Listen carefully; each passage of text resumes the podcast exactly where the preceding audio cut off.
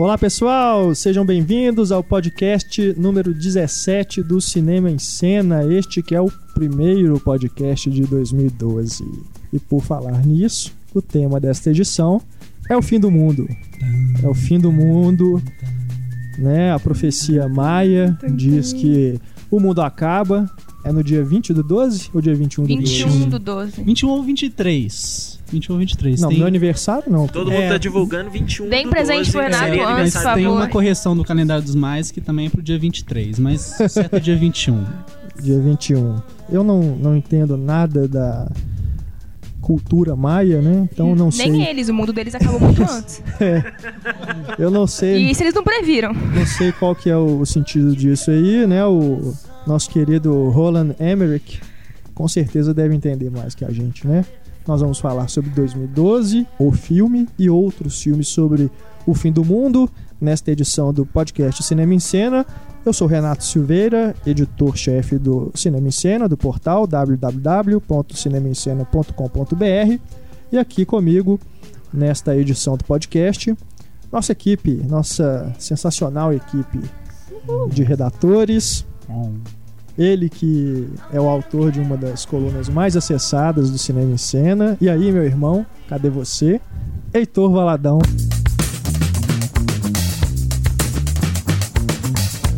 Olá, meus irmãos, cadê vocês?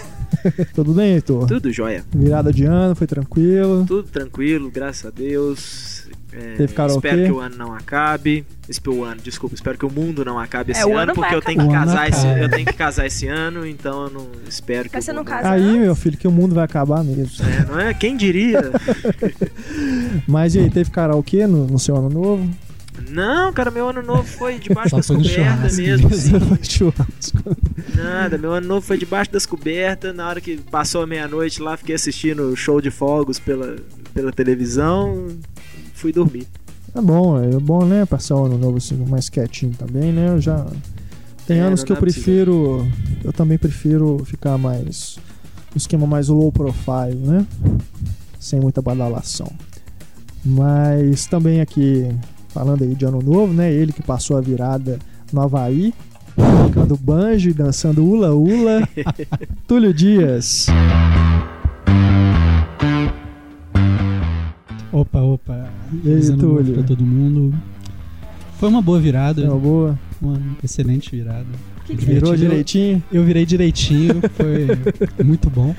E foi legal porque eu passei a assistir, coloquei o Laranja Mecânica pra tocar na- lá na, no- na televisão, né? E tava ouvindo Queens of Stone Age, Jazz, Ó. John Coltrane, foi uma coisa meio louca, show de Sozinho? imagens, Bem. assim. Não, eu tava acompanhado. Cara, coincidência, porque eu passei o, o Réveillon na, no Circus Rock Bar aqui em Belo Horizonte. Então tocou muito rock lá. E uma das bandas era Laranja Mecânica. Então olha só a coincidência Assisti Coração Selvagem também. também. Eu tinha assistido O Senhor dos Anéis? Senhor dos Anéis foi antes. Ah, tá. Os Muito três? legal. Não. Ah, bom, eu assisti os três Senhor dos. Anéis e Laranja Mecânica. Não. Você não dormiu. Não, eu, eu tenho amigos que já assistiram mais de 10 filmes esse ano.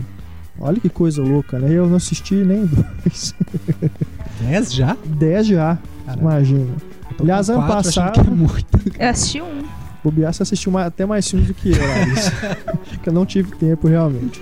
Mas ano passado eu, eu até coloquei isso no Twitter, eu não fiz questão nem de divulgar quantos filmes eu vi, porque foi uma das piores performances da minha, da minha carreira. Eu nu- nunca vi tão poucos filmes num espaço de um ano. Acho que foram, não foram muito mais que 200, né?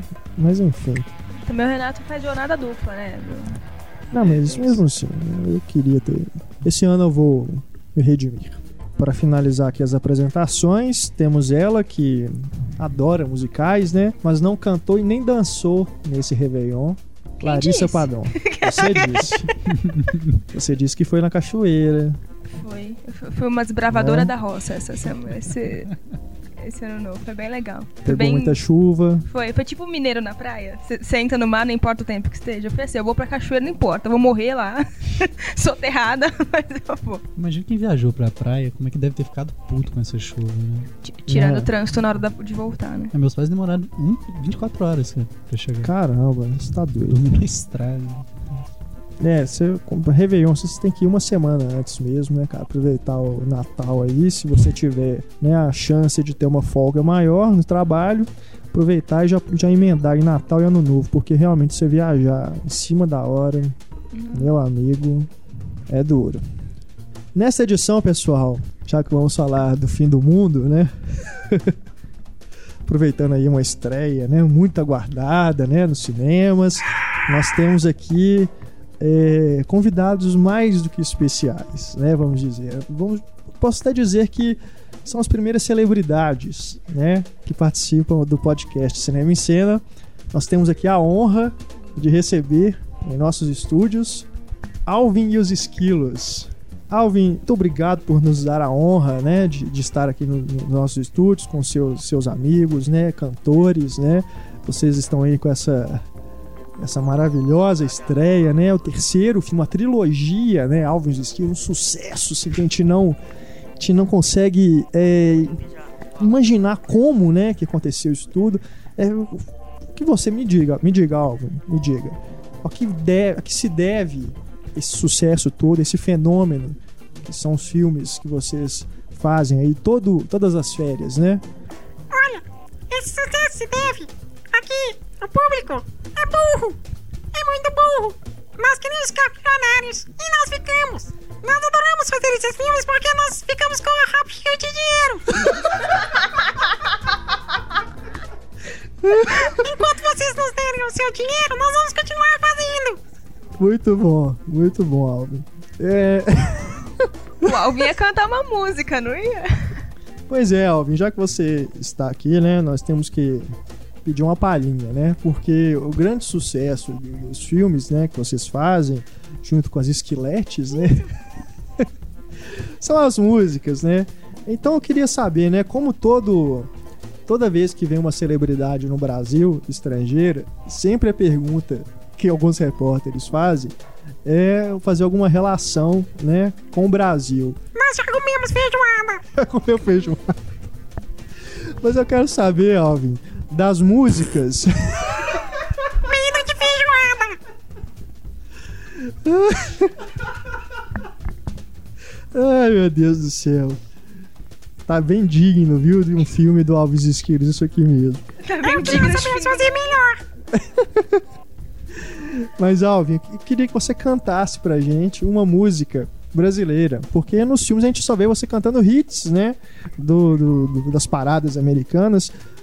Que do, do Brasil que tem mais chamado a atenção de vocês da banda Alvin e os Esquilos? Bom, nós temos um bom gosto musical. Um gosto muito apurado. Nós gostamos de cantar músicas antigas. Então, essa semana nós aprendemos uma música nova. É uma música, digamos, de muito bom gosto. Olha, qual é essa música, Alvin? É, é daquele moço, Tom Jobim. Tom Jobim, é, Tom Jobim. Vamos lá. Um, dois, três. Ai, ai, eu te pego. Ai, ai, eu te pego. Ai, hum, ai, eu te pego. Ai, que delícia. Tá vendo nas melhores lojas do ramo.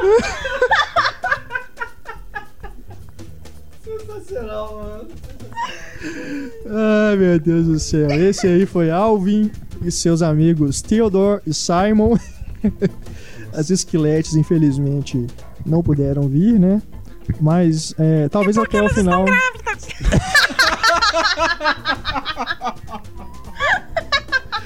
Talvez até o final do programa a gente possa contar com a presença delas aqui, né?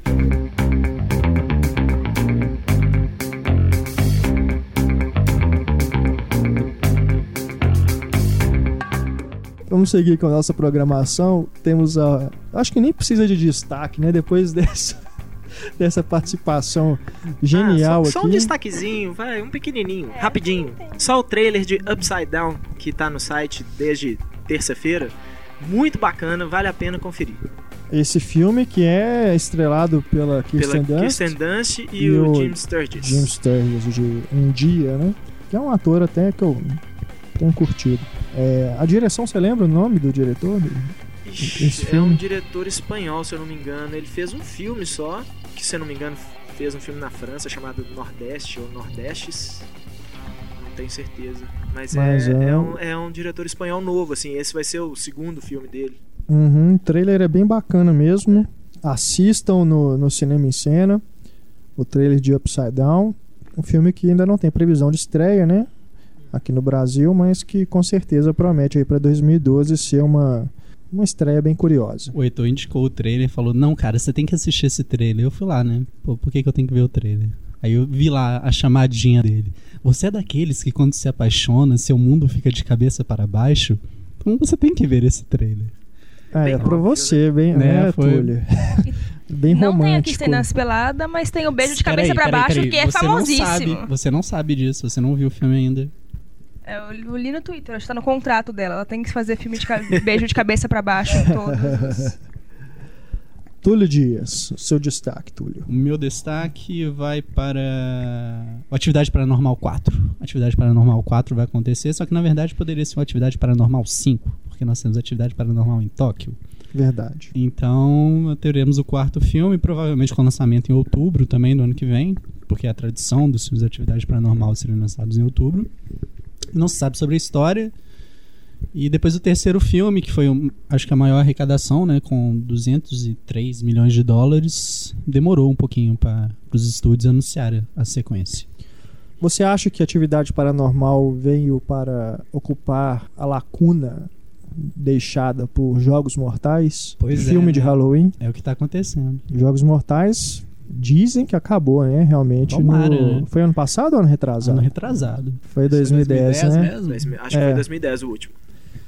E E agora assim, atividade o- paranormal. Mas o tá presidente lá da né? Lionsgate, quando ele estava dando entrevista sobre a, a provável venda da, né, da aquisição da Summit, aquelas coisas, ele, ele falou que Jogos Mortais uma hora voltam. Uma hora eles vão, Ah, cara, volta. vão voltar com a franquia. Mas se não adiantou o, o, o Jigsaw morrer pra acabar o negócio, Não, o, o cara morre o quê? No terceiro filme, né? É, e depois continua. O 4 e o 5 são basicamente o mesmo filme, só que pontos de vista diferentes, né? Quase. É ridículo. Eu gosto muito Mas. do 2. E outra coisa, cara, eu só gosto do primeiro. Os outros eu, eu parei O- de ver no dois eu- 5. Depois o 6 e o 7 eu realmente eu me desinteressei totalmente. Mas... A atividade paranormal não vai por esse caminho, né? Porque a atividade paranormal é interessante, exceto é, 2 e o eu, apesar de eu não ter assistido, também só assisti o primeiro Atividade Paranormal, não curti, mas eu quero ver os outros, até porque dizem que esse terceiro é bem terceiro é melhor, muito né? bom. Gostei muito. É, então eu quero assistir depois, fazer uma maratona. Ai, empolgação. Mas outra semelhança, né, que a gente observa nessas duas franquias é que a atividade paranormal tá pulando de distribuidor em distribuidor, né, também. Assim como os Jogos Mortais, que, se eu não me engano, a partir do terceiro ou do quarto foi para na mão da Disney. É, É, os primeiros, se eu não me engano, foram lançados pela Paris. Exato, é. É porque E agora a atividade paranormal tá na mão da né? Paramount, né? Pelo menos o terceiro aqui no Brasil saiu pela Paramount. Ah, tá. Então, quer dizer, quando vai fazendo mais sucesso, aí os grandões, né, se interessam e, e Com pegam. certeza. Enfim. Larissa, seu destaque. O meu destaque foram. Teve alguns números consolidados aí de 2011 e um deles que é animador, apesar da- do público para filme nacional ter diminuído em 2011, ter diminuído bastante, mas era esperado porque nós não tivemos um Tropa de Elite 2, né? Mas o, o número de salas de cinema aumentou no país. Não foi muito expressivo assim o aumento, mas já é bacana que tenha tido um aumento e não um decréscimo. Foi de 2.206 salas para 2.370.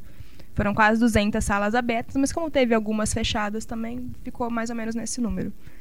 Então, temos Aham. mais salas para reclamar agora na Patrulha Cinéfila. Só é uma pena, né, que o local onde Ah, foram sim. abertas mais salas foi em São Paulo. Não, assim, é completamente desnecessário. Né? É, Deviam abrir mais salas no interior, Sim, né, nas Nordeste, outras capitais Norte. aí das regiões mais aí São cima, né, Paulo, que tem poucos poucos é, cinemas.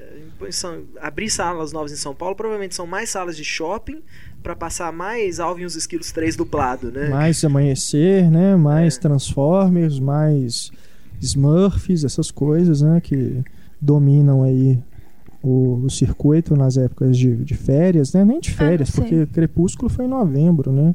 Mas eu já acho bacana o suficiente que aumente a concorrência, não fique tudo. Porque fica tudo muito na mão do Cinemark. E a concorrência É. já tá aumentando um pouco, o que já é é, estimulador um pouco, né? Pelo menos aumentando a concorrência tem mais divers- de variedade.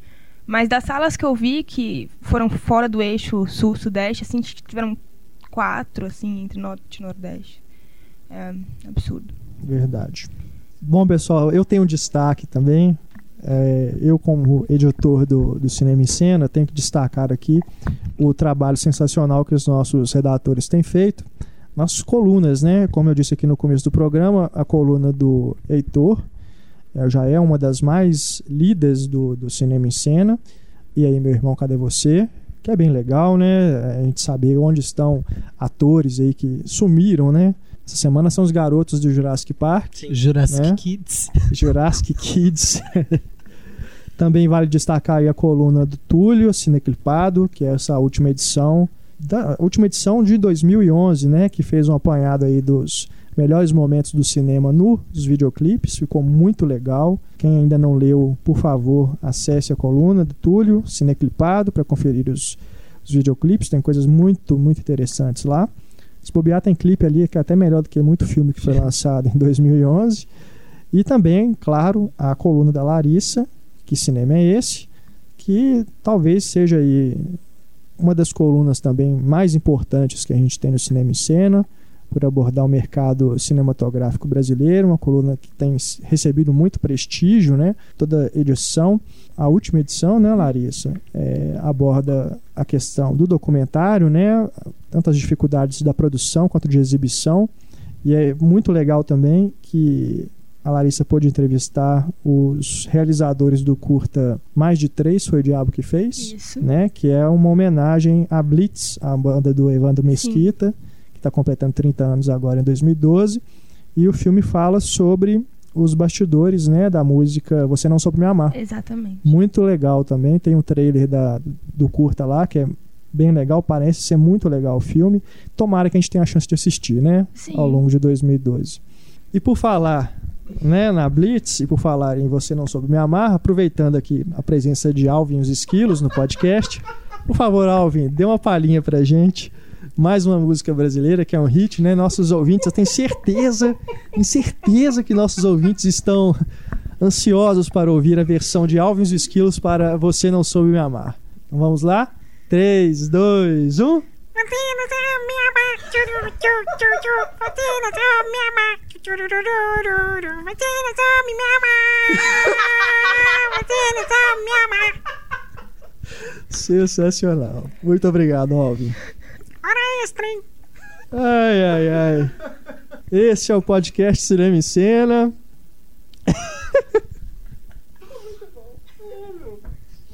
Ai, ai. Bom, pessoal, temos agora o diálogo misterioso. A resposta do diálogo da semana passada era o Virgem de 40 anos, né? Muita gente identificou.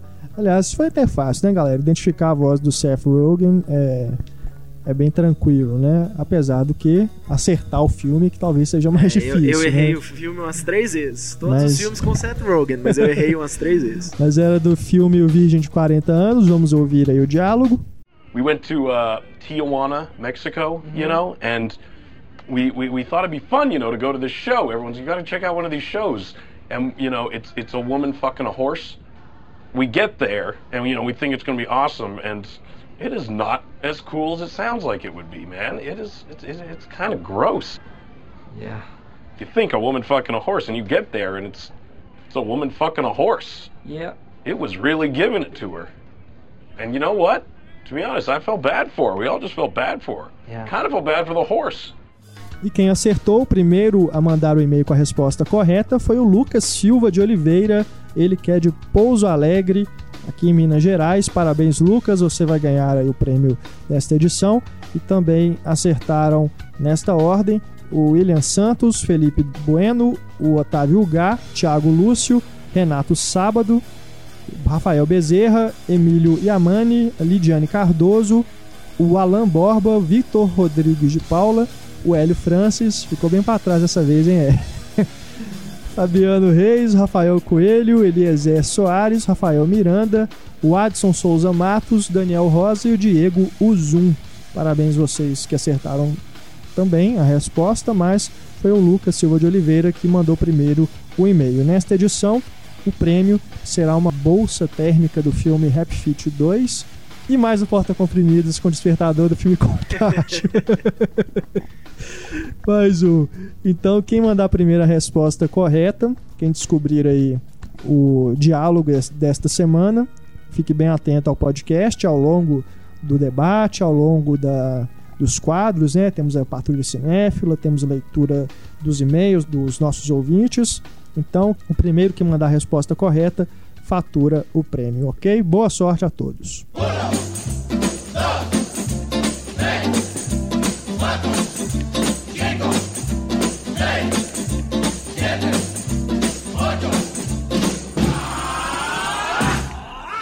Bom, galera, vamos seguir aqui o nosso podcast. Agora temos os e-mails dos nossos queridos ouvintes. Vamos começar com a mensagem do Raoni Sintra Carvalho. Ele diz aqui: Nunca acompanhei com tanto prazer e fidelidade um site de cinema. E agora, com a volta dos podcasts, fico ainda mais fã. O Cinema em Cena é o melhor. Obrigado. Eu também obrigado. Devo dizer, entretanto, que os podcasts andam produzindo efeitos colaterais aqui em casa. E ouvir de barriga cheia é pedir pra passar mal. Porra, Raoni. Esse, esse é o efeito contradigestivo dos podcasts tão engraçados e divertidos que faz o estômago doer de tanta risada. Cuidado ah, bom. com isso, cara. Cuidado com isso. Você tá Imagina, né? meio tarde demais, eu acho. É, a uma altura dessa, o Raoni já tá lá no hospital. E diz aqui o Raoni, principalmente quando o Pablo está presente, ele é a piada em pessoa. ele não tá aqui hoje. Mas acho que. Mas eu, eu Ele sei vai que ficar ele, feliz. ele vai ficar feliz com o que você disse. Mas para compensar, os podcasts também são antidepressivos e deixam nossos dias mais alegres e cheios de informação sobre essa marav- maravilhosa arte que é o cinema. Para completar os efeitos colaterais, tenho que falar do efeito onírico dos podcasts. Fui terminar de ouvir o podcast 16, quase meia-noite, e isso só podia ter uma consequência, não? Sonhei com os debates. Imaginam o quanto é surreal sonhar com vozes?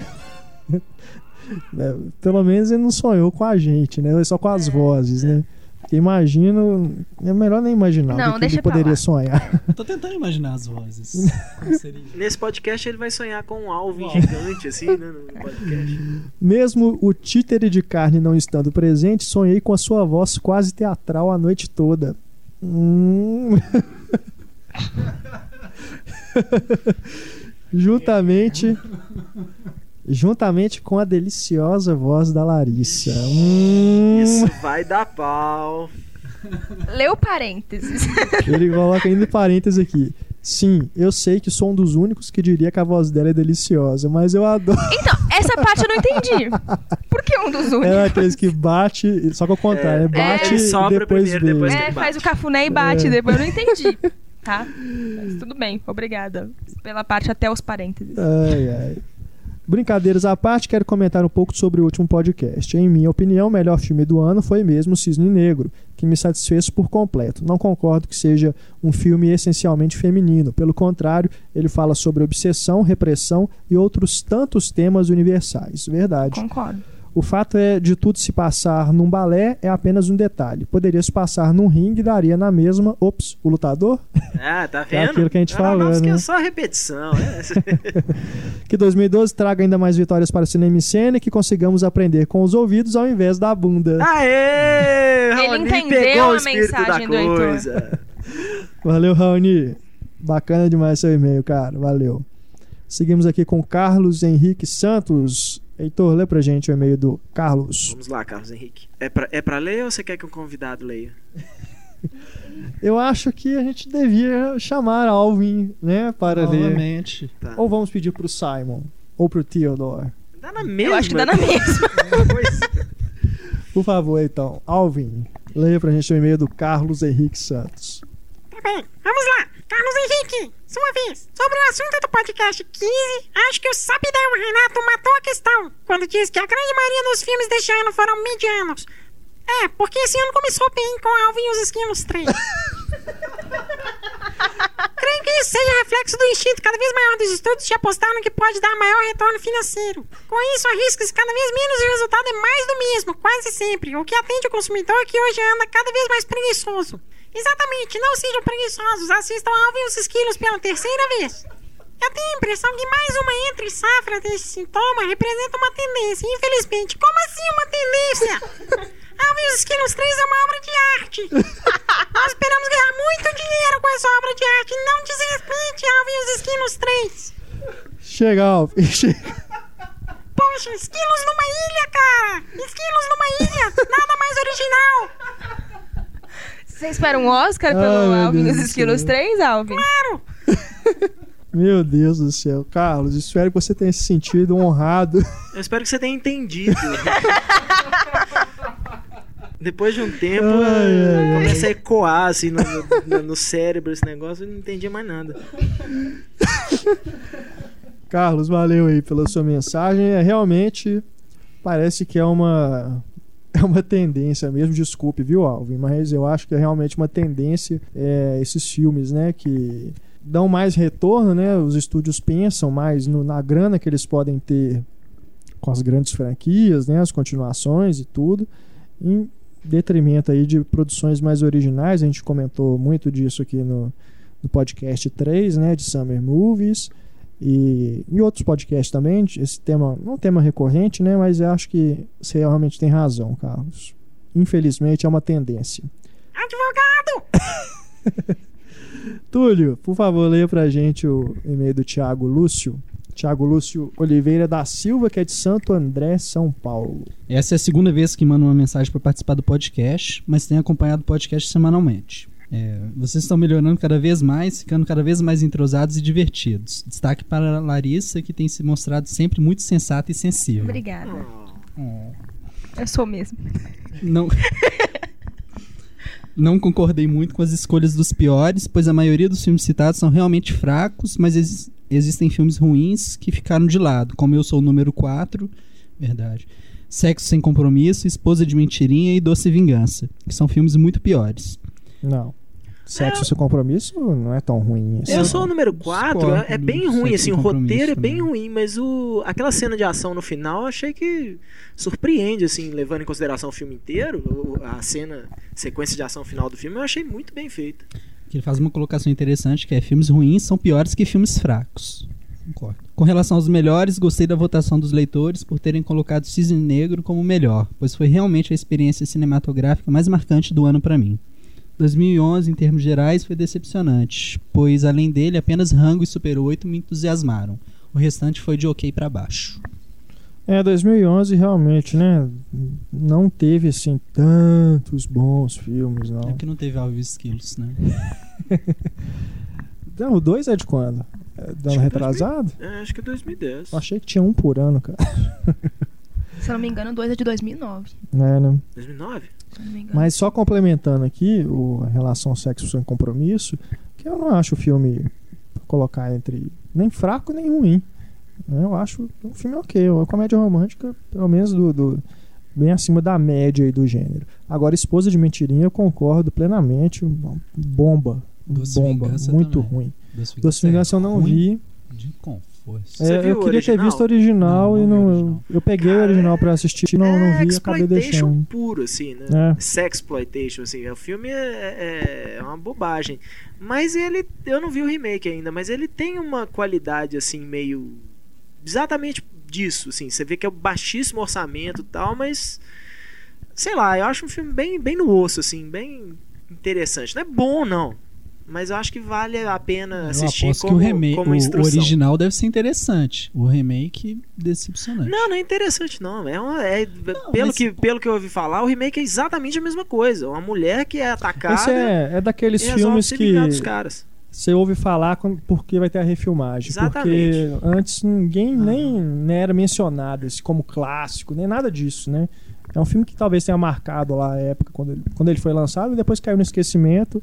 E como Hollywood adora fazer refilmagem de filmes de terror, eles pegam qualquer coisa. É, a que tenha refilmagem chamado a também é atenção bem e fizeram, independente, né? né? Então é, é- é- É. Bom, Eu, como uma pessoa sensata e sensível. eu você gostei do- gostou de Doce, Doce Vingança? Não, não, também não assisti, não. Mas o.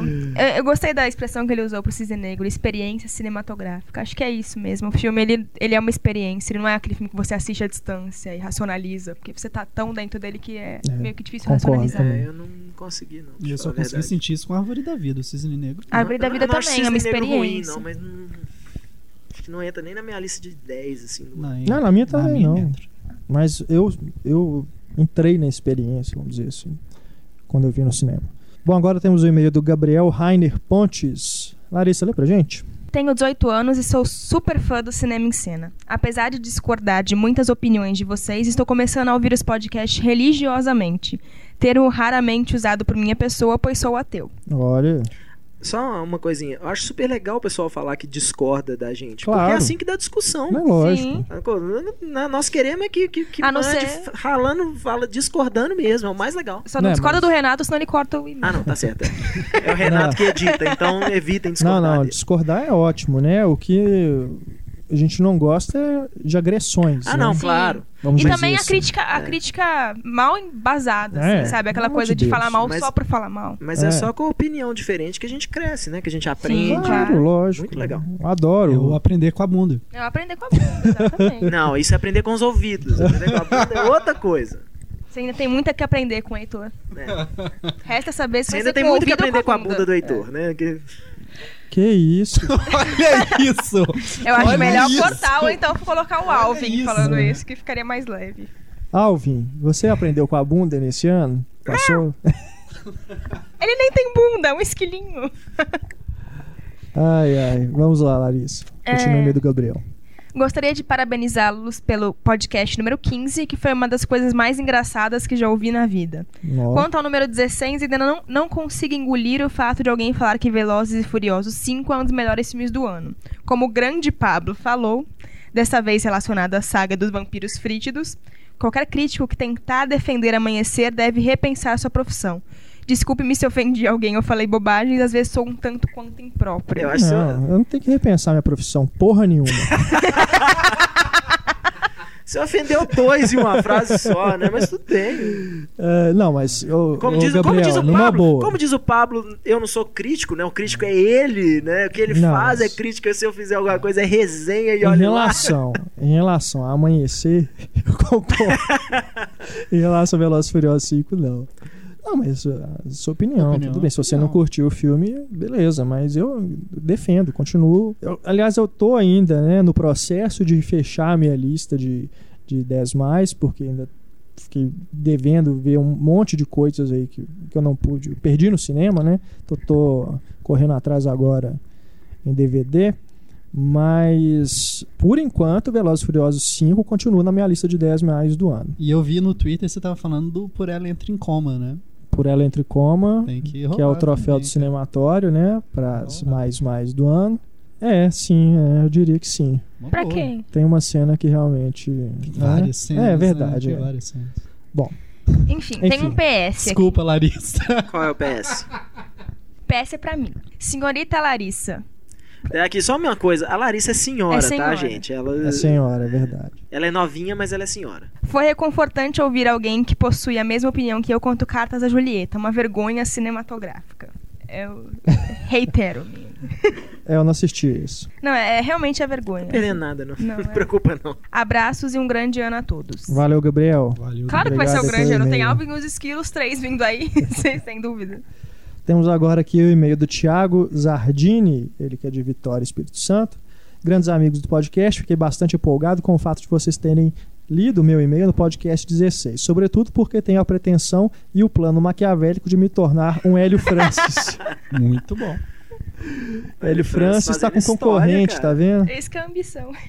Mas ele diz aqui que ele não quer ser tão excêntrico e entusiasmado. Confesso que também me surpreendeu o Cisne Negro tornar-se o primeiro lugar dos ouvintes como o melhor do ano. Eu mesmo gosto do filme, mas votei em A Pele que Habito, o mais assustador do ano, principalmente para os homens, verdade. e Melancolia, além de ter vivido a experiência este ano, assistir a Árvore da Vida. Tenho apreço por diretores extremos e aproveito para comentar que acho o cinema de Darren Aronofsky muito atual diante da crise de personalidade que a humanidade se encontra. Ele escancara sem dó os sentimentos mais íntimos e nos incomoda com demônios psicológicos que nos passam despercebidos na sociedade. Me constrangi com os desejos íntimos de Nina e senti a dor pessoal do lutador, assim como me incomodei com os problemas prosaicos dos personagens de Hacking para um Sonho, que fez o diretor subir no meu conceito. Abraços a todos e um ano de muito sucesso para o cinema em cena, sobretudo para o nosso grande locutor Renato Silveira. Ah, obrigado, Thiago. Obrigado. Locutor, editor. As pessoas estão aprendendo o que Obrigado. elas precisam fazer pra ter o e-mail lido. Ah, Elas estão é. aprendendo. Segredo do sucesso. Não é Entendi. isso. Não é isso. Ah, sei. Tanto é que o cara Nem falou que eu tenho que repensar É- minha profissão. É, o aqui. Renato é o. É o Big Boss aqui, mas quem teve mais elogios É, hoje, hoje foi foi- você. foi- Foi É. a Larissa. Olha, Hoje tá eu também. vendo? Mas legal que você escreveu aqui, Thiago, sobre o Aronofsky. Apesar de eu não ser. Não gosto muito dos. Eu gosto mais de lutador, já falei isso aqui. Gosto também de Cisne Negro. Os outros eu não, não curto tanto assim. Mas eu concordo, seu, sua análise foi legal. Diga tudo. Como, Como assim? assim o quê? Por que isso? Por Qual que o o preconceito com o Hacking para um sonho? Hack para um Sonho é um filme feito na universidade. Pra mim é isso, é um filme de universitário. Eu queria ser Fonte da vida. Eu também queria ser É. universitário, assim. Deus me livre, ainda bem que vocês não são. Não, mas provavelmente. Não ele, não, ele já tinha saído da universidade. É o, é o PIC, é o, O que era é o trabalho primeiro. final dele, não era? De universidade, uma coisa assim? Foi, tipo, Acho que é. Foi logo que ele acabou, assim, a escola. Que ele, que ele fez. Ele deve ter tomado bomba com o para um Sonho, aí lançou depois, terminou depois. E o Fonte da Vida também, que não pode ser ignorado. Que é um, mais ah, esse é um subestimado. de saco. todos. Esse eu não não, Não é subestimado, é ruim mesmo. não, é subestimado. Fonte da vida. Bom, esses aí foram os primeiros e-mails, mas pra frente no podcast a gente lê mais algumas mensagens. Vamos agora para o nosso debate.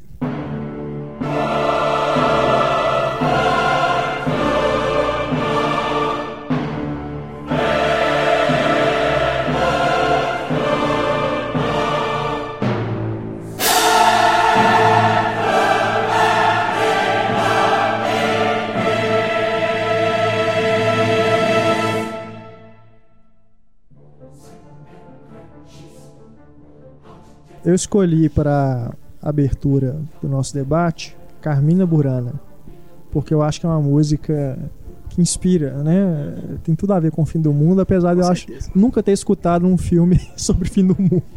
Então, gente, 2012 tá aí, né? Segundo os maias, ah, em dezembro, dia 21 de dezembro, o mundo acaba. Eu, eu- eu fico imaginando no dia como que vai estar o Twitter. Não, não vou entrar. Eu, vou- eu Não. posso morrer e vou entrar no Twitter, gente. Que, que, Verdade, que, pro- é. Eu fico e imaginando se aproveitar o tempo? quantas é, matérias serão feitas, né, em programas como o Fantástico, como Vai ter o Fantástico Especial. Super Pop, O Drauzio Varela vai falar sobre. né? que- Aliás, nós trouxemos aqui hoje Alvin e os Esquilos como convidados, mas nós inicialmente pensamos em trazer um astrólogo, né, para participar do nosso podcast, fazer algumas profecias, né? Mas Não, nós não que- conseguimos. Tem uma que é melhor que da que a Luciana Gimenez, que é aquela Daniela, Daniela Albuquerque, sei lá, aquela mulher dona da Rede. TV. Não. É o boquê? aquela, é- ela é... Bom. O boquete. Não, Renato, não é essa. Daniela, olha o não, Então, ela é uma mulher do dono da de Rede TV, ela tem um monte de programa na Rede TV. Ela apresenta o Dr. Hollywood, gente. Vai dizer que ninguém Ah, aqui sim, nunca assistiu sim. o Dr. Hollywood. Acho que é o Albuquerque mesmo. É. Eu sei qual que é. Ela descobriu que queria ser jornalista na caixa do Todinho. Esse é o fim do mundo. Vocês imaginam aí o quanto será falado sobre o fim do mundo ao longo de 2012? Então nós já vamos aqui no primeiro podcast do ano de Isso. Cinema em Cena, nós já vamos falar disso de uma vez, Porque né? a gente é inovador. A gente, a gente é fala inovador, logo em janeiro. é, uma pauta né, super original. Nós vamos falar então sobre os filmes sobre o fim do mundo, né? Não são filmes catástrofes, né? Vamos deixar bem claro a gente fazer essa diferença. Não é filme desastre, né? Porque tem dos mais variados Ah. tipos, né? Tem filmes sobre avião, né? Em queda, Ebola. naufrágio, enfim, essas coisas, eh, epidemias e tudo, filmes desastres dos mais variados tipos. O nosso objetivo aqui, nosso recorte são os filmes sobre o fim do mundo. Então, vamos fazer começar fazendo aqui um, um retrospecto sobre esse tipo de filme. Aliás, é, é até curioso, porque eu estava me lembrando da- durante a pesquisa que eu fiz. Se a gente for considerar, por exemplo, filmes que mostram aí. são baseados em histórias bíblicas, né? Por exemplo, Arca de Noé. Um filme sobre a Arca de Noé é um filme sobre o fim do mundo. A gente pode considerar. É, acho que sim. Apesar de que a Arca de Noé é meio que o renascimento do mundo, né? Assim, Mas tem o dilúvio, É, né? o Que dilúvio. acaba com tudo. É, e começar de Né? novo, né? Isso é legal. E que tem, o, a gente estava falando do Aronofsky, É, né? Agora exatamente. mesmo ele tá. Ele o tá próximo filme o dele próximo filme dele, é sobre isso, né? o próximo filme dele será o No- é, Noah. Noah. Né? E o Christian Bale seria o ator, mas acho que não vai ser, ele já saiu Que é, fora projeto. esse filme é baseado numa história em quadrinhos Que que, o próprio Aronofsky fez. fez. Né? É, vai, É, tomara com que seja interessante, Com né? A Fonte da Vida, ele fez a mesma coisa. Tem uma, Uhum. uma graphic novel que saiu na época Foi pra que fala que os- complementa, né, o Entendi. filme e tal. Na verdade, acho que foi mais pra vender a ideia do filme que a galera não queria fazer. Aham. Mas a gente está falando aí da Arca de Noé, né? Histórias bíblicas. É, esse interesse, né? é, existem filmes sobre o fim do mundo porque existem pessoas interessadas em ver esse tipo de filme, Claro. né? Fazem sucesso. É, então, se a gente for observar, né? A própria Bíblia tem histórias, é, tem a parte do Apocalipse, tem essa parte da Arca de Noé, então é, fala muito sobre o fim do mundo. Então, quer dizer, é tão antigo, né, esse interesse das pessoas sobre o fim dos tempos, né, essa coisa toda, que acho que é, se a gente for pensar nisso, a gente entende por que, que, né, que Hollywood explora tanto, né, esse filão aí de filmes sobre o fim do mundo. E a gente falou da Arca de Noé, o 2012, se bobear, tem uma parte que é muito, tem muito a ver com a Arca de Noé, né? Depois que tem a inundação toda lá e eles ficam naquela. Não sei se é um barco, se é uma nave, o que, que é aquilo, né? É, lembra muito essa coisa da Arca de Noé, né? E 2012, que talvez aí seja o filme é, mais emblemático aí, né? Sobre fim do mundo recente, né? É um filme muito ruim, né? Um filme muito ruim. Apesar do, do, de eu não achar o Emery que essa merda. O pior dele pra mim é o 10 mil. 10 mil antes de Cristo, né? Nossa, aquele é muito. É, é ruim, é chato, né? Nossa, é, Eu, eu trabalhava na os atores são péssimos, os efeitos especiais também não, são muito legais. na época que esse filme foi lançado e ninguém falava bem. E sempre tem aquela pessoa que tem um péssimo gosto, aquela pessoa que se esse cara falou bem desse filme, eu não vou assistir. ninguém, mas nem esses caras falavam bem do 10 mil AC. Não é? É, é uma, é uma unanimidade da Na porcaria. locadora lá, de ca... lá perto de casa, esse cliente era o meu pai. o, o Carlos Quintão trabalhava lá na época e ele sempre oferecia pro meu pai. Meu pai era o que alugava os filmes assim do Charles Bronson, já com 70 e tantos anos e fazendo filme, Dolph Lundgren, Steven Seagal, era meu pai que alugava tudo. E aí, Uhum. gostou? Gostei, legal. Mas é, o, vamos falar mais um pouquinho sobre 2012. Cara, o 2012 ele, ele tem a proeza de conseguir reunir todo tipo de desastre num filme só, né? é incrível como que ele, ele reúne ele é, avião caindo, é, tem o lance do naufrágio também, prédio desabando, furacão, é, terremoto, vulcão. terremoto, vulcão, é, inundação. É incrível, cara. Mas por um, por, Incrível. um, por um lado, parece até que é meio sangrar baixo, né? Porque se pensar assim, o que, que as pessoas têm medo? Né? Assim, muita gente tem medo de andar de avião, muita gente tem medo de altura e tal. Então, é, é, acaba sendo até meio fácil, né, cara, você fazer filmes onde as pessoas passam por esse tipo de situação para você tentar afetar o público. Né? E também é, é até meio barato assim você pensar que é, é, o próprio espectador que está procurando a simples fuga assim do cinema é fácil você fazer né, imagens grandiosas tal de prédio desabando avião caindo essas coisas porque né é, você impressiona Cara, com é, isso Isso, sei lá, é. é- 2002 pra mim é um filme exploitation total, com certeza né? como todo filme do Emmerich no final das contas É. todo filme do Emmerich é, é, é pura é, adrenalina assim que ele quer ele não tá muito preocupado E a com o campanha personagem essas ambientalista. né? Todo filme Sempre dele tem o essa lance, é. Porra, o dia depois de amanhã, Dia Depois de Amanhã, que é o filme Combinado. talvez que eu mais goste dele, porque tem, tem coisas muito legais. Até assim, comentários políticos que ele insere durante o filme. Tem muito clichê, né, no filme, aquela coisa do pai com o filho, Ah, né? com certeza. né? Aquela cena dos lobos, é um trem totalmente. Não sei de onde que tira aquilo, Pra velho. que aquilo? Ah, vamos colocar agora um, um ataque de lobos no meio de Manhattan. Mas é, o lance lá do- dos americanos fugindo pro México, É, né? Aquilo é, é sensacional. Tem uns lances bem bacanas. Eu, eu, eu gosto do dia depois de amanhã. E Só- tem esse lance ambiental, né? Que ali o que ele tá falando ali é sobre a coisa do superaquecimento, né? Uhum.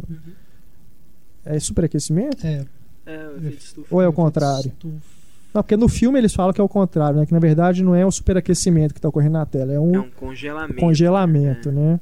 Mas tem a ver com o efeito estufa. que É. Ele deve ter arrumado alguma teoria Verdade. existente disso. E eu acho que é um filme que, de certa forma, entra assim nessa categoria sobre filmes do fim do mundo, porque ali acaba com realmente tudo congelado, né? Entra-se numa era do gelo ali, É. numa era glacial, né? E aí eles têm que recomeçar. Uhum. Não é ao contrário, né, Heitor, que a gente tava, quando a gente estava discutindo a pauta, é, aqueles filmes falsos sobre o fim do mundo, né? Por exemplo, Armagedon e o, É. o Impacto Profundo, que o mundo não acaba, né? Não acaba. Não aca- já falei, não acaba porque o Bruce Willis estava lá. Se ele não tivesse lá, acabava, gente. né? Duro de Mas matar. Exatamente. aí sempre no, no final eles conseguem, né? É, sempre tem. Resolver o problema. É, são poucos os filmes sobre o fim do mundo que o mundo acaba no final, né? É. Bem poucos. Até porque uma das funções desse filme é justamente o contrário. Porque ele age pelo medo, mas ele quer meio que dar esperança. Meio que algo assim, entendeu? Ah, sim. Você pensa assim, olha, você sai do cinema aliviado. Então, uma das pretensões desse filme é isso. Eu achei engraçado a comparação que você fez com as religiões, porque muitas das religiões também funcionam pelo medo, né? Verdade. Então, assim como Hollywood explora muito isso. Eu acho que esse negócio do medo é mais da curiosidade que as pessoas têm de lidar com o desconhecido. Então, isso força a pessoa, cria o, o interesse assim, de ver esse tipo de filme. É o reflexo ali. Ah, o que, que será que vai acontecer? Por isso que tem muita essa coisa de interesse também é, na maioria dos filmes. Tipo, Guerra dos Mundos, você pega coisa invasão alienígena. Por quê? Que é o desconhecido. Acho que isso chama mais atenção que, sei lá, os desastres naturais, assim. É verdade. E aí eu citaria o Fim dos Tempos do Shyamalan. É. Que tem muito disso, do desconhecido, né? As pessoas não sabem o que, que elas estão enfrentando ali. Né? O, o vento, né? Como tem aí, gente Ah, que eu fala, "Ai, não, tá fugindo eu do não vento. entendo o ódio que as Ah, pessoas têm pelo fim de dos Deus, tempos. né? Eu gosto bastante do filme. Fiquei Preciso surpreso quando eu vi. Fiquei bastante surpreso quando Eu eu, gostei vi. Assim. muito. Eu não acho um grande filme, não. Não, mas é, de forma não é ruim, alguma. de forma alguma. Os diálogos são, são muito fracos, né? O, o- até as atuações também eu não, não curto Mas sabe o que muito, que eu mas eu gosto do, eu gosto do do que ele tá falando aí, da alegoria, sabe? Do simbolismo da Tem uma coisa que eu acho muito legal do, do, do, do Shyamalan, que não foi a primeira vez que ele falou sobre o fim do mundo, né? Ele falou, fez a mesma coisa nos Sinais. sinais. E ele faz, eu acho legal esse- ele fazer isso pelo ponto de vista do, do cara comum. Então, normalmente, né, assim, Sim, é- é, cidade do interior, pessoas comuns tal, ele não preocupa em ficar mostrando o que tá acontecendo no resto do mundo tal. Não, é o fim do mundo pra esse cara aqui, ó. Né? E eu acho legal esse ponto de vista, porque é, é, eu acho mais fácil de, de, de se relacionar do que um filme igual o Independence Day. Independence Claro. Day é um espetáculo, né? É. E pronto, vamos. É, espetáculo eu digo assim, ele quer fazer um espetáculo, não quer dizer que o filme é bom, não.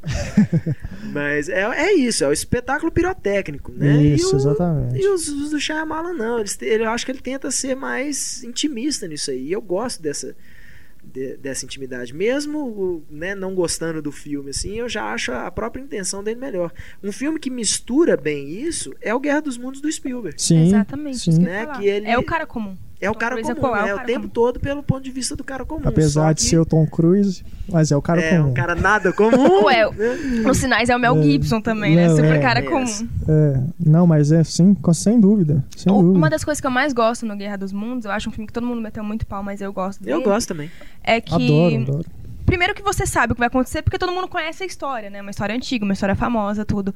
Mas você passa o filme inteiro sem, sem uma explicação, assim, científica, nada do que tá acontecendo. Então você não sabe quantas pessoas vão morrer, você não sabe o que vai acontecer. Então parece que ele te coloca na mesma angústia que o personagem tá passando. A única explicação científica é exatamente no final, No quando ele final. fala que das bactérias, né? Isso, eles se preparando pra tudo, É menos um pra final gripe. que eu é. acho até anticlimático, mas que, enfim, é o final do livro, né? Pô. Mas o que veio antes, Porra, eu acho sensacional, cara. Então, eu acho que filme- a- eu também as acho. referências que ele faz, né? a- Até a própria próprias coisas que acontecem, aconteceram recentemente, né? Tem referências ao 11 de setembro, no primeiro ataque ali, né? Quando eles ficam cobertos de cinzas, né? o personagem do Tom Cruise está coberto de cinzas lá do- das outras pessoas, inclusive, né? É. Que é uma coisa terrível, se você parar para pensar. É, o próprio fato dos alienígenas já estarem, né? No, as naves já estarem aqui na Terra, quer dizer, acho que a tagline do, do, do filme era essa, né? Eles É, já, eles já estão estão aqui, aqui. né? Uhum. Então, quer dizer, tem, um- tem, tem um, um teor, é, um, um subtexto político, talvez, ali, que é muito legal se você observar. E tem cenas que são, são pinturas, né, cara? Aquela hora, por exemplo, do que vem o trem pegando fogo, né? Eles estão lá na, fugindo e de repente vem um trem pegando fogo. Eu acho que qualquer filme do Spielberg, assim, por- pior que ele seja, tem uma coisa que você não pode falar, que o filme é feio, né? Assim, Exato. É. visualmente o Spielberg é um- Exato, é, é é um nesse pintor, sentido. né, é, cara? é uma cena assim. que Você pode achar- visualmente ela é, É. muito marcante. Você pode achar né? barango, você pode falar que é batido, as coisas e tal, mas feio nunca é.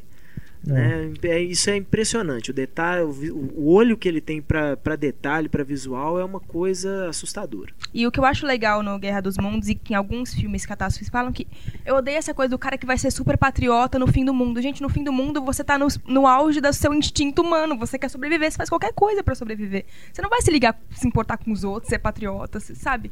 É o seu instinto falando.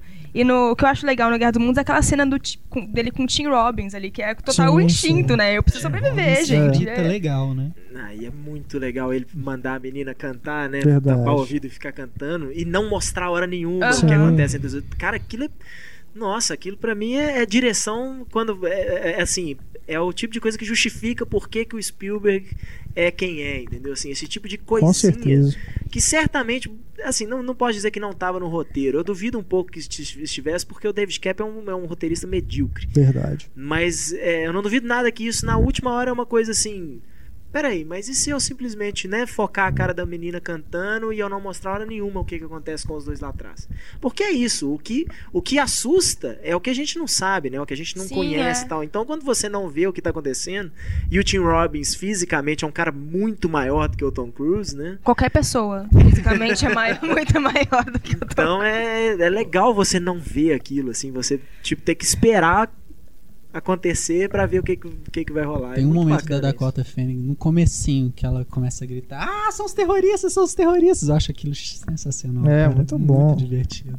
Não, e aquela cena também, né, do, do carro, né, quando eles estão fugindo, Sim. que é um plano sequência, É, que é muito bem feito. Muito bem Depois no DVD tem como é que eles fizeram, né? Foi muito usado muito efeito de computador e tudo, mas é, porra, é do caralho. É porque muito um- bom. Hollywood sempre tem umas fases, né? Assim, as manias visuais dos diretores. Há pouco tempo atrás, a mania visual era a câmera na mão, tremendo, cortes rápidos e tal. Agora é o contrário.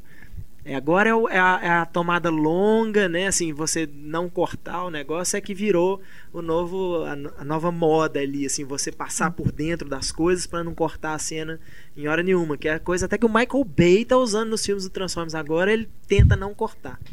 Mas o, eu acho que É o fim porque do... todo mundo mete o pau, né? Porque ele corta demais, agora ele tem, tem dado um jeito. Mas mesmo Transformers assim, 1 pro Transformers 2, cara, mas é, é, mas é faz mal, impressionante a né? mudança. Não, é, é não, não tô falando que é bom, não. Tô falando É. que melhorou, não. Tô- É exatamente o contrário. Ele segue a moda. Né, Exato. é, O que, ah, o que, que o pessoal tá fazendo visualmente? Eu vou fazer também. Aham. Até porque agora que ele é obrigado a fazer o filme em 3D, É, né? Aí ele não pode ficar cortando demais, porque é, você não, deixar é a galera mais maluca. complicado filmar em 3D. Mas ainda sentido. assim o cara, pelo amor de Deus, né? Aquilo não é diretor. Eu acho que o bacana do fim do mundo na Guerra dos Mundos tá no psicológico, não tá no, no de fato. Os ETs, de fato, não acho que tá no psicológico mesmo. Com certeza, é, tá, é. o lance de, de você desconhecer aquilo que você Uhum. tá enfrentando. né? Não, é, fica. Eu lembro, eu lembro exatamente na época que o filme, antes, antes do filme ser lançado, ficava um negócio das pessoas, ai, vamos, tem- a gente tem que saber como que é o ET do Guerra dos Mundos. Foda-se, velho, como que é o ET, bicho. Não, não tá, não. sabe? E o filme foi mais E muita gente reclamou É. justamente por causa disso, mas você não sabe o que tá acontecendo, você não sabe. Essa que é a graça do filme, você não Exatamente. saber o que tá acontecendo. Os filmes do, do Abrams, né? O Super 8 e o É. Cloverfield, que ele produziu, né?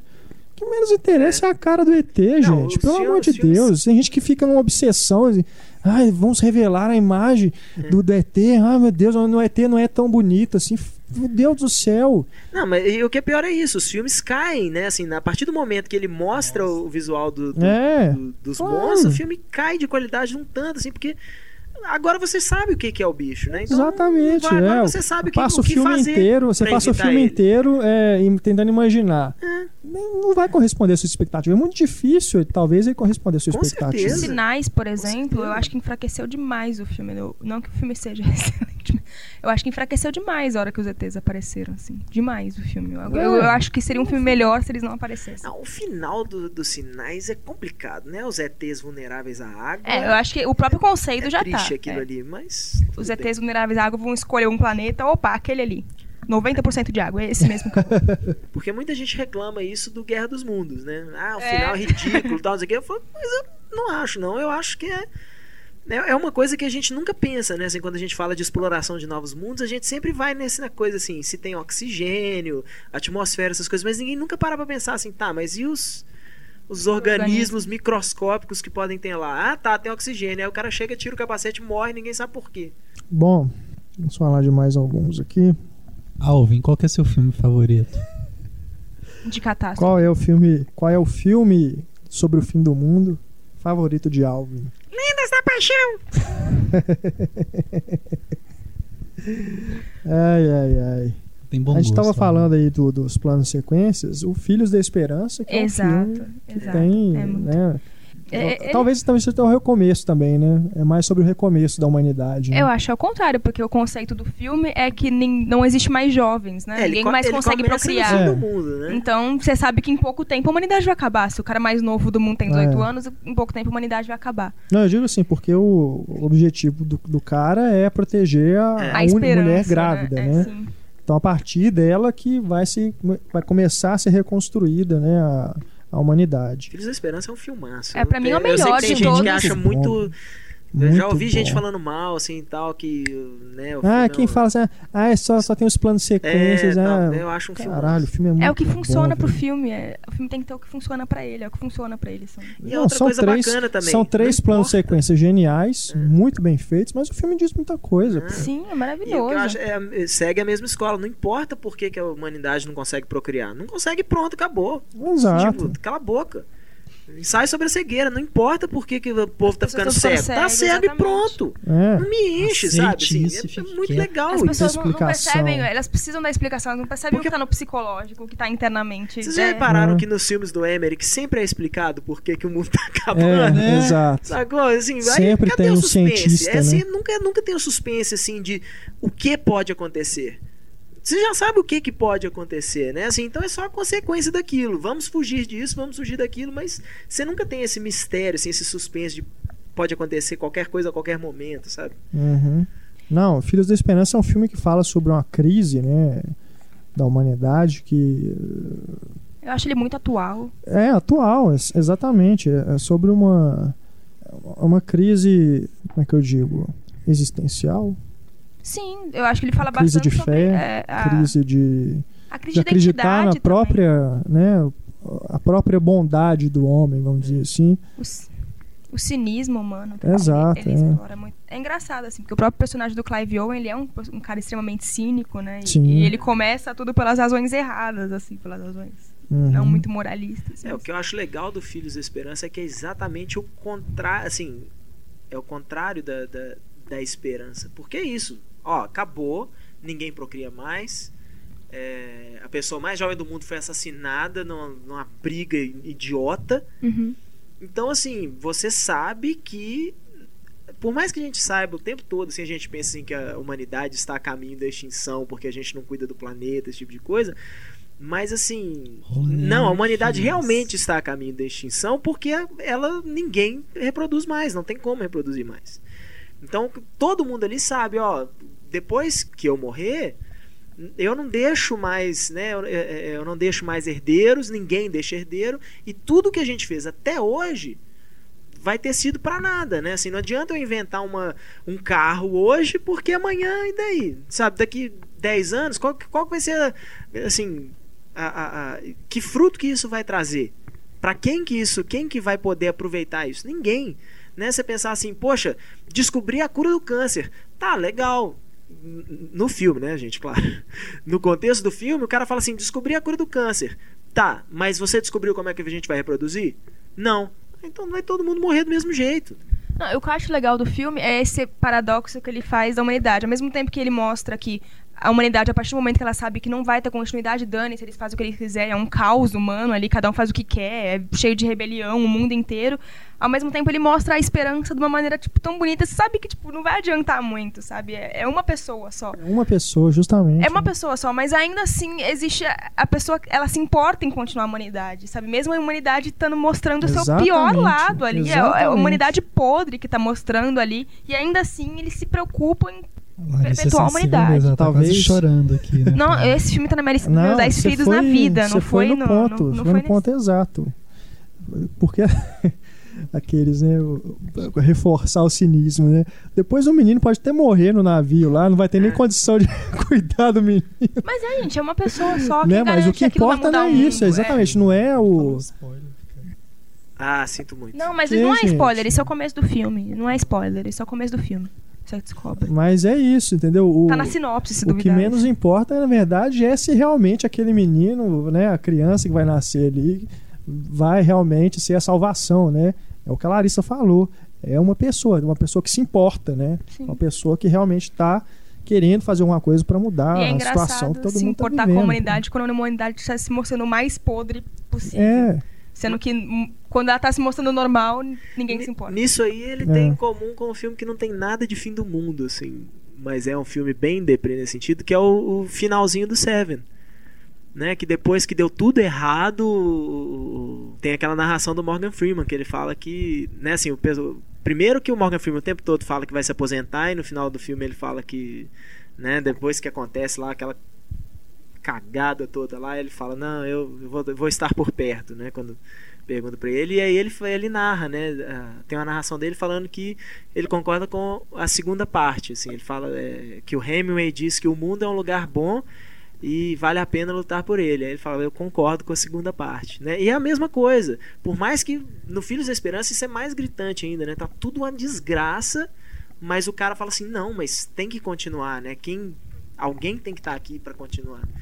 Então é, é aquela luta do, do, do Clive Owen, que é meu herói também, mesmo fazendo É. propaganda do Burger King. e Né? aproveitando aqui o nosso grande Túlio, né, que é fã de música, escreve sobre música também. A cena do, do Michael Caine escutando Hub Tuesday, né, do, dos Rolling Stones, aquilo é sensacional, bicho. Aquela, eu quase chorei, cara, naquela cena. É muito bom, é um casamento, é o tipo da cena que casa tão bem a música com, com a imagem, né? Cara, é muito, muito bonito aquilo. Tem as, as outras escolhas também musicais, é, não só a parte trilha sonora instrumental, mas as músicas selecionadas para o filme são muito boas. É, é realmente uma coisa.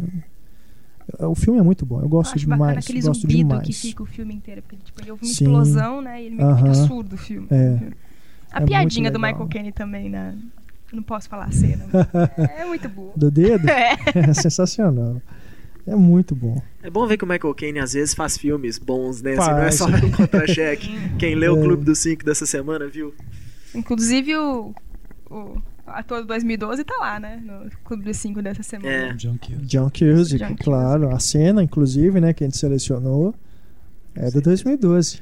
Sim. Mas, 2012 tem uma das cenas mais sem noção que eu já vi, que é aquela a limusine correndo e a cidade toda destruindo. Eu acho aquilo muito engraçado, é muito divertido. cara. Não, O que que tem- eu gosto do filme por causa Não, disso, é, dessa cena. Exatamente, essas coisas assim que Essa o cena é Emmerich muito faz boa. que vale a pena, faz o filme valer a pena. Essas coisas engraçadas, né? O humor. É dele. muito sem noção, cara. É, Mas é o humor exploitation, né? Eu gosto desses filmes que abordam o que os seres humanos fazem quando eles estão na pior, que é tipo sempre o lado mais instintivo e podre. E o Heitor citou também o ensaio sobre a cegueira, que eu acho que é muito bacana. Não fala sobre o fim do mundo, mas você não sabe o que vai acontecer no filme. E tem essa coisa do ser humano no seu mais É um filme instintivo. muito angustiante, né? Sim. Muita gente, outro filme que muita gente meteu o pau, mas eu não acho ele. Eu gosto, eu gosto, gosto, muito gosto. dele. Acho muito legal. Talvez assim alguma coisa de narração assim que eu acho desnecessária, mas eu gosto do filme, sim. Sim. Acho muito legal. Não é o melhor do Fernando Meirelles. Não, mas- não, não, mas. Nossa, a é, gente tá é falando aí do Filhos da Esperança, então eu lembrei de um que não sei se vai ter relação nenhuma, mas é os Doze Macacos. Porque Uhum. nos Doze Macacos, eh, em 1996, um vírus acaba com toda a vida no planeta. Então a história passa para 2035 e o governo lá manda o Bruce Willis pro passado para tentar desvendar tudo o que aconteceu. Mas acabou com a vida no planeta, por que, que o Bruce Não, não Willis tá- acabou com toda a Não, vida. não acabou com todas. Dizimou, assim, Acabou sei quantos... parte dela. É, Tem o contágio bilhões também, que a de gente tinha pessoas. conversado. O também. contágio, né? Também. Esses Uhum. filmes de epidemia, né? A gente pode pegar de repente até os filmes de zumbi É. também. Tem um extermínio, né? Extermínio, classe. Que são filmes que também, de certa forma, tem a ver com o fim do mundo, né? Com certeza. Porque É, os ali- filmes do Romero é, Sim, é o fim do mundo, É. né? literalmente. Terra dos Mortos, né? O dos próprio título já. Terra dos Mortos faz parte, né? Aliás, todos eles, né? Todos, todos os filmes do zumbi de, do, Fazem do parte de George uma- Romero fazem parte dessa, dessa série dele, É. assim, é teoricamente o mesmo mundo. Ele até faz pontes assim entre os filmes, pequenas pontes, mas o Eu só não assisti o muda a último, abordagem. o Survival. Cara- Survival of the Dead. O título é genial. É, Survival of the Dead. É, talvez seja o pior da série. Mas eu digo isso porque eu gosto muito de todos os outros. Inclusive do Também. Diário dos Mortos, que muita gente falou. Nossa, mal. eu acho muito legal. Mas eu gosto do. do- gostei do, do, do Survival of the Dead, assim, não acho. Diário dos Mortos é sensacional porque ele, ele faz um. Ele, ele volta a câmera pro próprio, próprio gênero É, né, de zumbis. Essa coisa da, do estilo documental, né? De Uhum. filmar tudo em primeira pessoa, né? Essa coisa das found footage, né? Found footage. é. É, tem um momento ali que o, um dos personagens é, conversa com, com o espelho, né? E tá filmando. Ali é praticamente o Romero refleti, falando. É como se fosse o Romero que tivesse ali.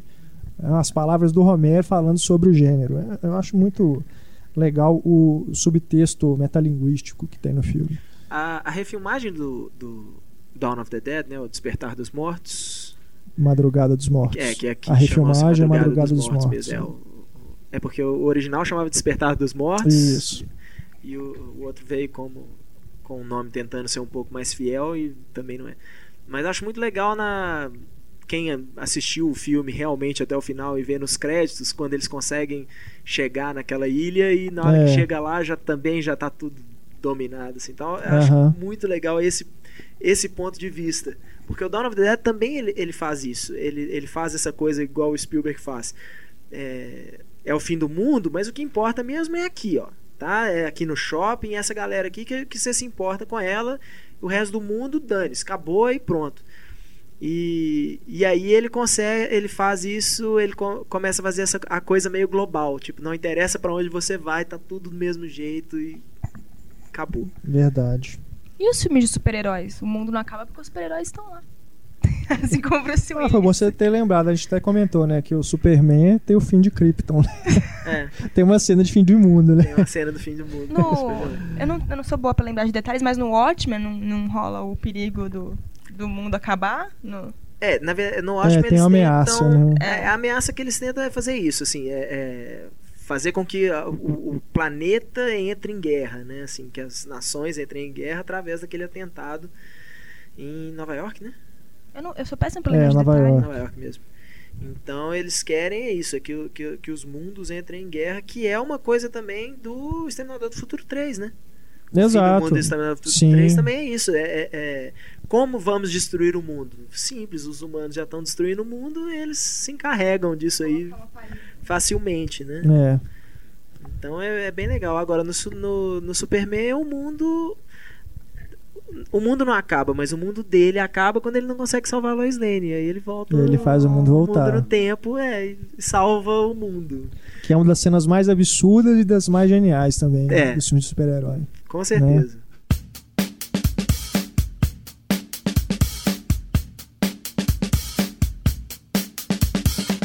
O Heitor falou aí do Exterminador do Futuro. A Larissa tinha comentado um negócio num texto que ela viu que o final do mundo ia ser causado pela internet. Nossa, é ridículo o texto. Eu posso passar pra vocês. É horrível. É horroroso. A menina usando, Que tentando coisa fazer um texto bonitinho de que a mãe dela sempre falava que a internet ia acabar com o mundo e ela fala que realmente está acontecendo lentamente. Gente, se tem uma coisa que pode salvar o mundo, a internet, sei lá. A Larissa também achou um vídeo, né, Larissa? Isso, que muito mostra, faz comparações entre cenas de filmes de desastre Eu não vou falar que é muito com ruim, a que é um realidade. leitor Coisas. Já pensou? Mas a gente vai pôr lá no, nos extras esse vídeo. Ficou até bem, bem editado, mas realmente uma forçação de barra danada. Mas é vale como curiosidade. A gente falou aí do Exterminador do Futuro, né? Também tem o Matrix que tem essa coisa do fim do mundo Uhum. pelas máquinas, né? Pela tecnologia. É, o Matrix já começa, né? Com, o- com o mundo destruído, né? É meio que um pós-apocalipse. É, já, já acabou tudo ali. Vocês acham têm que as máquinas teriam esse poder de destruir a humanidade? Ah, Não sei, cara. Isso aí. Eu fico pensando naquela coisa assim: os Estados Unidos jogam uma bomba atômica na, na, na Rússia e fala assim: opa, foi erro de computador aqui. A gente que eu- teve que é, dar um nesse- boot no sistema. né? Broderick que é Nesse assim, é? sentido- É É o começa a War Games. aquecer. Ele, na verdade, é porque o War Games é um. é, já, já mexia com isso, né? Com a inteligência artificial. Que o menino começa a jogar o jogo com o computador da, da, de defesa lá dos Estados Unidos. E aí ele começa, o, o né, aparece o computador, entende que o mundo tá em guerra e ele tem que explodir lá. Eu acho que assim, cara. Não dá pra gente imaginar se vai acontecer alguma coisa nesse sentido de exterminador do futuro, de ter né, robôs e tal que vão substituir. Apesar do que eu já vi vídeos na internet de experimentos aí do exército que são assustadores, coisas de ro- robótica, né, que eles usam. É uma coisa meio Ah, realmente isso- você fica com, com medo de quer dizer, que são experimentos, né? Você não sabe, já era coisa de 2002, um vídeo que eu vi recentemente, era de 2002. Você imagina como que isso está hoje, que era só explicando, esse vídeo era um, um cachorro, vamos dizer assim, um robô, um cachorro robô. Ele era guiado, não sei se era por controle remoto, se era por, se ele tinha um chip, não sei o que, mas ele tinha assim, ele conseguia desviar das coisas, sabe? Ele andando e conseguia desviar de buraco, que era é, coisa para ser usada no exército mesmo, né? E ele também tinha coisas de um sistema de amortecimento inacreditável, que via um cara correndo assim, batia nele, dava, tipo, dava uma voadora no, no, no bicho, ele segurava o impacto e voltava, cara. Tipo o Edward no Crepúsculo. Por aí. O Edward no Crepúsculo. Por aí. Ele não segura o carro com a mão?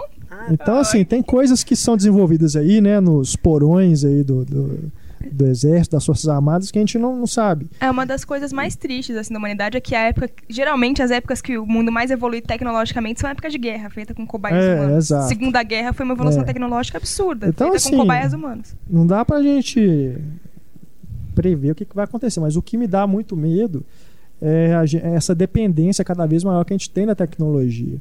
Porque, por exemplo, um exemplo bobo, mas que é real. Quando acaba a luz, né, acaba a energia depois de uma chuva, aí você não pode usar. Lógico que notebook hoje tem bateria própria e tudo, mas se É, você mas fica a sem a, bateria. luz, acabou, não tem como você recarregar, não tem como ter acesso à internet, telefone e tudo. Cara, cê- hoje cê- a gente tá tão dependente dessas coisas que a gente fica meio. Ah, que saco, não tem nada pra fazer agora, tem que ficar esperando, sabe? É uma coisa meio. As próximas gerações, então acho que isso tende a piorar cada Parece que vez a gente mais. tem nossas tomadas, né? A gente anda constantemente plugado, assim. É, exato. acho que- Sabe? É uma dependência cada vez maior que eu acho que se der uma pane realmente, assim, se acontecer alguma, sei lá. Acho que não é Coisa nem de tomada, satélite, cara. sei é lá, coisa- se é uma acontecer alguma coisa que a gente- assim. Hoje a gente É. tá dependente demais. Se Mas a eu gente que- preci- não precisar de recorrer a, a coisas que não, não, não, são necess- não é necessário a tecnologia para funcionar, a gente vai ficar meio sem, sem ação, entendeu? E Disso que eu tenho medo. Mas eu acho que cada geração tem as suas Aí- muletas e cada geração tem as suas dependências. A nossa, no caso, seria a tecnologia.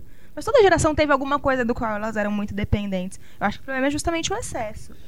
Esse excesso, isso que o Renato falou, já vai pro Huawei. Né? Que a O galera Wall-E, né? se Wall-E. perde totalmente. Eles estão num barque, num navi, é, numa nave, meio navio, né? É, ali Pô, a é gente tem tão- uma piscina, tipo, saca? A Todo mundo obeso. dele. É, tá- eles não sabem nem, eles não conseguem nem andar. É, né? mas eles verdade não sabem eles andar. estão totalmente plugados, né? Esse é o, é, é o efeito. É. né? É, ali já é, né, o, o- Aquilo é o fim do mundo. Que é, o Oli, com certeza, é um filme sobre o fim do mundo. Com certeza. né? Sem É dos dúvida poucos nenhuma. filmes que a Terra acabou, né? Assim, ninguém mora na Terra, Uhum. mas. Sim. Que é muito bom. Eu gosto legal. demais do Oli. sim. Sabe o que eu acho impressionante? Uma coisa que você, assim, a gente esquece que é tecnologia isso, mas eu, eu acho que hoje pra mim eu fico mais, eu sou mais dependente da água do que da luz. Porque eu fico imaginando assim, cara, tudo bem, hoje a gente tem um, um- um- um tipo de vida, né, um nível de vida que tá, você tá em casa sem água, aí você vai e faz xixi, você vai e faz cocô e tipo, tá, aquilo ali vai ficar acumulando. Claro, no interior, né, casinha do interior, o pessoal Sacolinha. vai, enterra, faz fossa, esse tipo de coisa. Mas pra quem mora na cidade, eu prefiro morar numa cidade sem luz do que numa cidade sem água, porque Verdade. sem luz, a maior parte do tempo você tem Mas calma a aí, natural. existe uma dependência, é, inclusive fisiológica da água. Você não vive sem não, não, água. não, não, não, mas eu não, eu não digo Não da, fala só água da potável. Você não. entendi Eu que você falou da, não só da... água potável. Da- Mas fazer a uma luz não existe dependência fisiológica da luz, é diferente. Não, tá, claro, tem, tem não. Se você ficar sem luz, tu- tudo bem, durante Tem muito o mais sol, tempo. né, gente? Não, mas se você, por exemplo, fica trancafiado num, num, né, numa solitária aí sem luz. Ah, sim, mas aí você tem o sol, né? Tem, Mas o, o Oli, ele. Que é uma animação, né? Da Pixar, tem aquela coisa. Tem uma parte que eu acho que claramente é voltada para o público infantil, né? Depois que ele chega na nave lá e encontra os outros robozinhos e tudo. Mas ele faz realmente uma crítica bem, né? Pontual, assim, essa coisa da preguiça do homem, né? O ponto que estamos chegando, aquilo ali é a evolução, talvez até natural. E é engraçado na hora que ele mostra a estrutura óssea, né, dos humanos ali, É. como que o- os ossos, né, não desenvolvem, né, são pequenininhos, pequenininhos, tem, Mas, é só mas, é cara, só banha, né? e, e o pior é, é só isso. pele. É, eu tenho um irmão que mora nos Estados Unidos e ele, assim, a gente vê isso, não precisa de muito, muito longe, não. Nos próprios filmes a gente já vê assim, mas é com uma frequência muito maior do que a gente pensa. É, as pessoas, os Estados Unidos hoje é um dos países que mais tem obesos no mundo, né? Se não for Sim. o país mais obeso do mundo. E é impressionante, cara. As pessoas ficam obesas a ponto de não conseguir andar.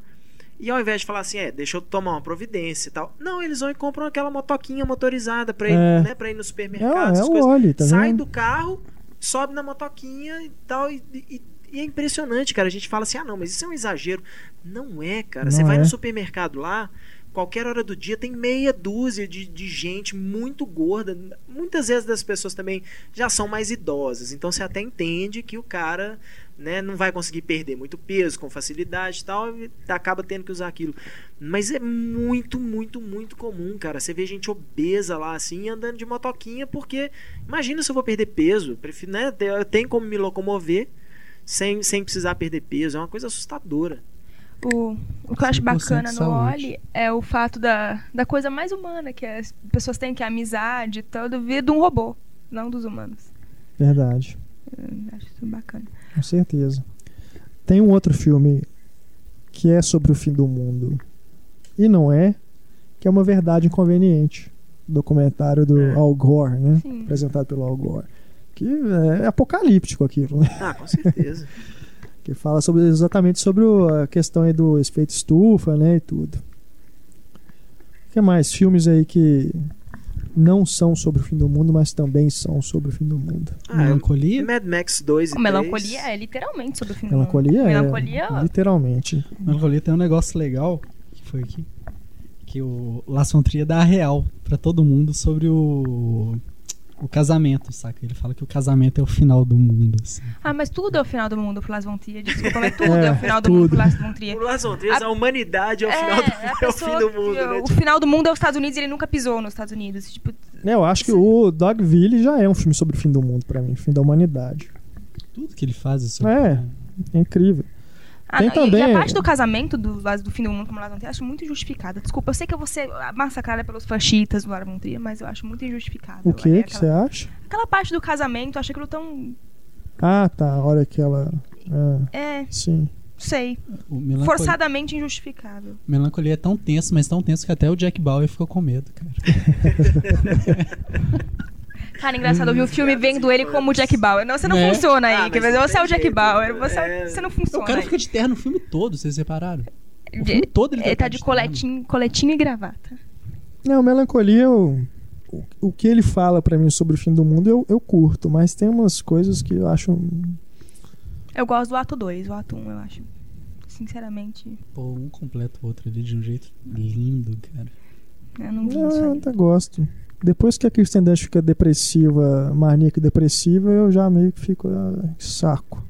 Na segunda vez que eu vi, eu tive a mesma impressão, mas o filme não perdeu a- aquela coisa, assim. Ah, eu vou ser sincera e vou falar que eu torci pro mundo acabar o mais rápido possível naquele filme.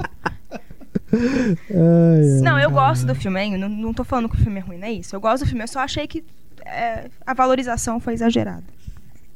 É, toda vez que a gente vai ver um filme que todo mundo tá falando muito bem, né? É difícil o filme realmente atender a expectativa.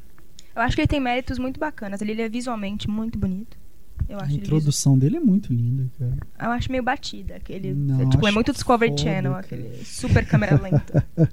Eu fui falar do PowerPoint, apresentação do proteção de tela pro Árvore da Vida. Todo Mas eu nunca xingou. vi um PowerPoint daquele, Túlio. Desculpa, mas Existem. põe Era aquela cena no tela. Discovery Channel, você vê. Não, eu acho que ele é visualmente muito bonito. Eu go- As atuações, principalmente da Charlotte Gainsbourg, muita gente fala da Kristen Dunst, mas eu acho que Eu a, prefiro a Kristen Dunst. a Charlotte Gainsbourg tá muito, muito, muito boa. É, o grande mérito do filme é que, pelo menos antes do mundo acabar, a gente tem a oportunidade de ver a Kristen Dunst tomando um banho de lua, né? Sensacional. Mas é tão de longe. eu- Não Porra. importa. Aquilo fica perto. Tem a cena do banho, que é. Não, que aquilo é meio bizarro, Mas a né? cena do é- banho não tem sensualidade nenhuma. Nenhuma, nenhuma. Enfim. A Que Kristen? Dunst é uma das, Mad das Max nudez 2, gratuitas, né? Não, The Road Warrior, que o, o mundo acaba, se eu não me engano, é pelo acaba o petróleo, acaba o mundo, né? Que é, É. a teoria do filme. Não, que posso- também é uma, uma puta Uma puta verdade isso aí. subtexto aí, É. né? Com a realidade, que é verdade. Certeza, uma alegoria. É uma coisa né? que tá todo mundo correndo não atrás nem agora, alegoria, né? Quase- não, é direto mesmo. 20 anos depois que o filme É. foi feito. Agora o pessoal tá vendo assim, olha, não é que, não é que George Miller tinha razão. Ele tinha razão, né? É bom, né? É muito bom. É. Muito bom. Além de ter o quê? Quase metade do filme é aquela perseguição final que é uma aula de, de, de filme de ação. Sim. Que é a- o que o Neil Marshall tentou fazer, assim, tentou homenagear com o. Também é fim da. Fim dos dias? Não, fim dos dias é do Schwarzenegger.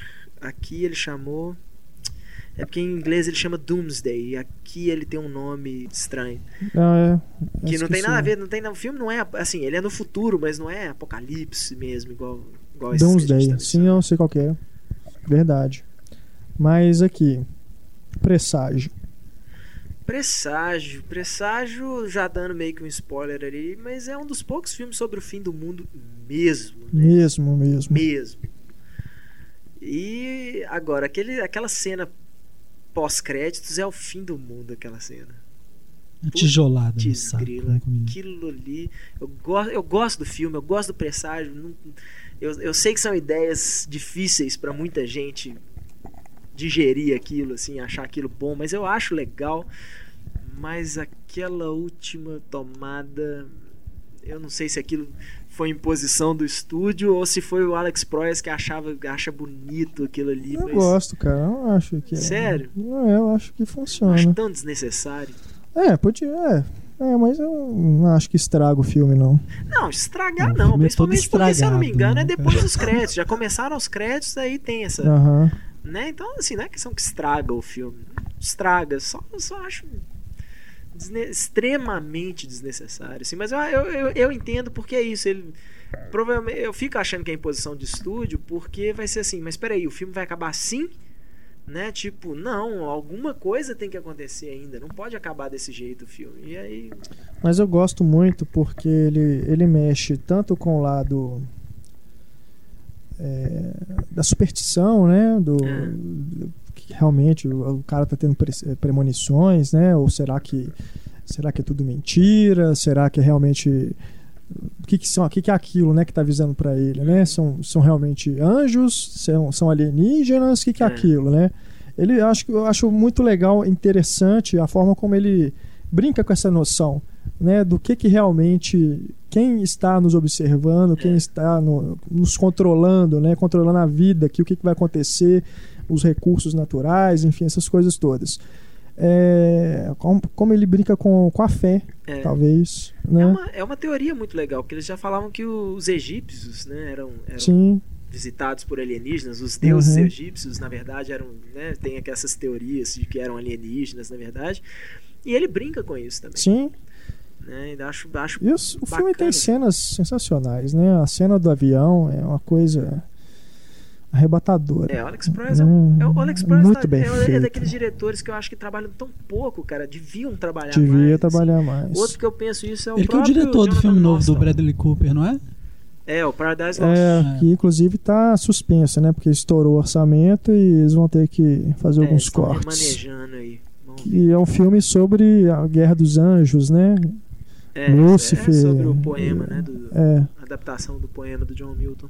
Mas o Alex Proyas fez o Corvo, o Fez. Cidade das. Sombras, que também é muito bom. Márcio Cidade das Sombras, Muito cara. bom, As velho. pessoas, eh, eu lembro O filme ficou, assim, né, ah, nos anos 90, final. né? Eu falei, gente, É. eu acho aquele final genial, sabe? Tanta gente não gosta É um filme que ficou, pra, gosta ficou pra trás, né? Pouca gente lembra dele, assim. Acho que se ele tivesse um ator melhor na- como protagonista, talvez tivesse ficado mais. Mas o Rufus Sewell é bem, É. né, bem sem gracinha. E ele fez também o Eu Robô, que eu Eu também acho Robô. legal. Eu Eu gosto. acho legal. É aquele filme, o problema. tem- o pessoal tem que entender uma coisa sobre os filmes do Will Smith. A partir do momento que o Will Smith se compromete a um projeto desse tipo, um projeto comercial, não adianta. O roteiro vai mudar e vai se adaptar às gracinhas do Will Smith. Verdade. É o que ele gosta de fazer, é o que ele acha que o público dele quer ver dele. Então é, é- E fica até meio ridículo aquele o cara que o tempo todo fica fazendo piadinha e tal, não sei o que, aí de repente você tem aquela cena toda tocante dele É. lá, falando que ele não conseguiu salvar a garotinha e tal. Né? Você fala assim, tá, mas. Difícil de engolir, né, a cena, assim, mas é, é- isso acontece mesmo. O próprio filme lá, o Eu Sou a Lenda, que também é sobre o fim do Também, mundo, né? verdade. o tempo todo é, é- é um filme engraçadinho, né? Assim, o personagem dele, por mais que poderia ser uma coisa, né, séria e tal, e acho que até o tom do filme ele, ele tenta fazer com o filme sério, mas tem as cenas de piada mesmo, que é simplesmente palhaçada mesmo. Tem, toda hora o Will Smith tem que fazer uma piada tal, Uhum. mesmo em meio ao fim do mundo. Mas o voltando aí, então, o Presságio, que é um filme que eu acho que tem culhão. Que final. O final É, dele eu acho que tem É, culhão. é, realmente eu, eu não acreditava quando eu tava É. vendo o final, eu falei, é sério? Ele vai Falei fazer assim, isso? Finalmente, eu falei, É. finalmente, velho, alguém fez isso. Mas o Túlio não gosta do É, filme. mas acho que ressaltar apenas esse- essa coragem do Alex Proyas em acabar com o mundo, acho que não faz, compensa tudo que a gente Não, no mas é, a gente não tá falando só disso. É, não, tá. Eu, no Cinema de Boteco, eu escrevi a crítica, a, a resenha, né? Dele em 2009. E a sinopse que eu coloquei foi a seguinte: é, Uma menininha, parente da Guerra Estranha, enterra um papel recheado de números. A professora acha que a menina tá chapada de ácido e ignora que aqueles números poderiam ser os números da Mega Sena. 50 anos depois, o filho do Nicolas Cage pega esse papel. Por um momento, ele cogita a possibilidade de jogar na loteria com os números. Mas a lembrança do Hurley, do Lost, o faz mudar de ideia. Seu pai, tremendo xereta, né, vê os números e descobre que eles correspondem a diversos acidentes que já aconteceram e que existem outros três que estão prestes a acontecer. Cara, Isso não é uma sinopse, isso é gigante. não, é, é a sinopse, é- o filme é isso. Sabe, eu acho ele força A atuação do Nicolas Cage, ele já tava nessa época dele de tipo, fazer favor e pagar a dívida, né? Igual a gente viu no Clube dos Cinco dessa semana. E o roteiro em si já não é uma coisa. Beleza, essa parte da superstição que você falou pode ser até interessante, mas acho que tudo isso não funciona. Na hora que você vê a trama, a cena do avião pode ser bonita. Mas é tudo tão tipo, meu Deus, que tédio. Saca? E Você, o achou, é você já achou entediante o filme? Achei. Eu tentei, eu assisti de mesmo? novo pra dar uma chance pra ele. Beleza, agora eu assisti eu falei, ah, a minha primeira opinião foi um tanto quanto agressiva, mas não mudou muito. Entendi. O final eu concordo completamente com o Heitor, que tipo, porra, cara, ajuda aí, que merda é aquela, sabe? Não, ele não tá falando do final, ele tá falando da, da cena Não, eu sei, a última É. cena lá, né? Sim. Ah, mas eu gosto, cara. Eu gosto muito do É, Presságio. é Nem engraçado, o Nicolas né? Cage não me assim, incomoda não, no não filme. me deu tédio nenhum, pelo contrário, eu fiquei o tempo todo na poltrona, assim, sabe? Realmente caras que no ficam filme. aparecendo no filme, né? Assim, aqueles caras É. que ficam aparecendo. Tipo, que diabos são esses caras? Acho que ele constrói bem o é suspense. Mas engraçado. ele né? constrói isso, mas pelo menos. Não, mas assim, eu, eu, eu tenho consciência que é um filme que não é unanimidade de forma alguma. Que eu conheço outras pessoas também que Uhum. não gostam, detestam, enfim. Mas, mas é engraçado porque realmente eu fiquei preso no filme, sabe? O tempo todo. Tentaria dar uma chance também pro fim dos tempos, né? Já que. você um Olha, fim dos tempos é né? diferente, já é diferente. Assim, o tipo de reação que eu tive com o fim dos tempos é outra. Eu acho que é mais pra você defender. pescar. Entendeu? É um filme pra você pescar. Você tem que ter mais paciência com ele. O, o, o, o Presságio não. O Presságio pra mim é um filme que tem essa coisa do. De, das cenas de espetáculo também, cenas mais de ação. E que ao mesmo tempo, assim, me diz realmente alguma coisa, ao contrário dos filmes do Emmerich. É um filme que eu acho que é um filme de desastre que pra mim funciona, assim, mais do que simplesmente ser o espetáculo pirotécnico, como o Heitor disse. Eu fiquei. Eu tentei dar uma chance de novo, não rolou, foi mal. Passagem. O Nicolas Cage não é ruim, gente, honestamente. O Nicolas Não. Cage, ele, Ele só não não é que é ele bom. seja ruim. Gente, não, Não, ele, mas tem, ele tem um péssimo gosto pra projeto. tem, mas Isso por exemplo, é, você pegar o vício frenético, que é sensacional, a interpretação dele é sensacional. E, e assim, Eu metade da Cage, ele é atuação. Sim, metade não, do, eu gosto metade de uma também. atuação é o diretor, bicho. Claro, Sabe? claro. Então é claro que o Nicolas Cage vai entregar atuações ridículas quando ele trabalha com diretores ridículos. É, lógico. Sabe? Virar e falar Lógico. assim: Nicolas Cage tá uma, tá uma bosta naquele Caça às Bruxas. Gente, filme do Dominic Senna.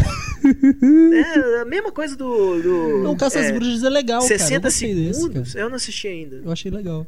Eu vi o trailer. Mas eu, eu não acho que no é- Presságio ele tá tão ruim assim. Pelo não. trailer. Não, não, ele fez coisa pior. No Vidente ele tá medonho. É, É. Perigo Rita Bangkok, Marroy. porra. No Motoqueiro Rita Fantasma. Cara, sabe? Motoqueiro Fantasma, Mark Steven Mas o Motoqueiro Johnson. Fantasma 2 eu acho que ele já vai ficar. Pelo menos no Pelo trailer. menos a os diretores são melhores É, do que o é, outro. Motoqueiro né? Fantasma 2 eu acho que bobear funciona.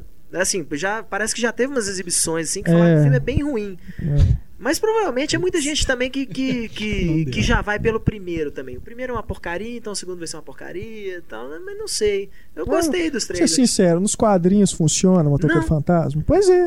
O Nunca problema tá no funcionou. material, velho. Motoqueiro Fantasma, sabe? O Motoqueiro Fantasma, ele, é- ele é igual o lobo da DC. É, um, um lobo é certo lobo, pô. público de quadrinhos ama e ama mais por causa do visual. No visual. o lobo é mais exatamente. por ser um trem extremamente escrachado, principalmente no início, quando ele teve a primeira minissérie dele e tal, que é muito divertido até. Mas Uhum. é, sabe, o Motoqueiro Fantasma, ele, o visual impressiona, principalmente virou uma coisa meio, não só de público em quadrinhos, mas até assim, motoqueiro, metaleiro, aquela coisa da caveira flamejante que anda de moto e tal. Isso meio que, que Eu lembro da campanha de E divulgação atrai. do primeiro filme. Os- é, é da Sony, não é? É. A Sony tinha um site que colocava. Falar pra galera que tem câmera, ficar na frente, né? Eles colocavam uma montagem com você com a cabeça. Então você fez assim. isso, Túlio. Eu tentei, cara, só que não deu certo.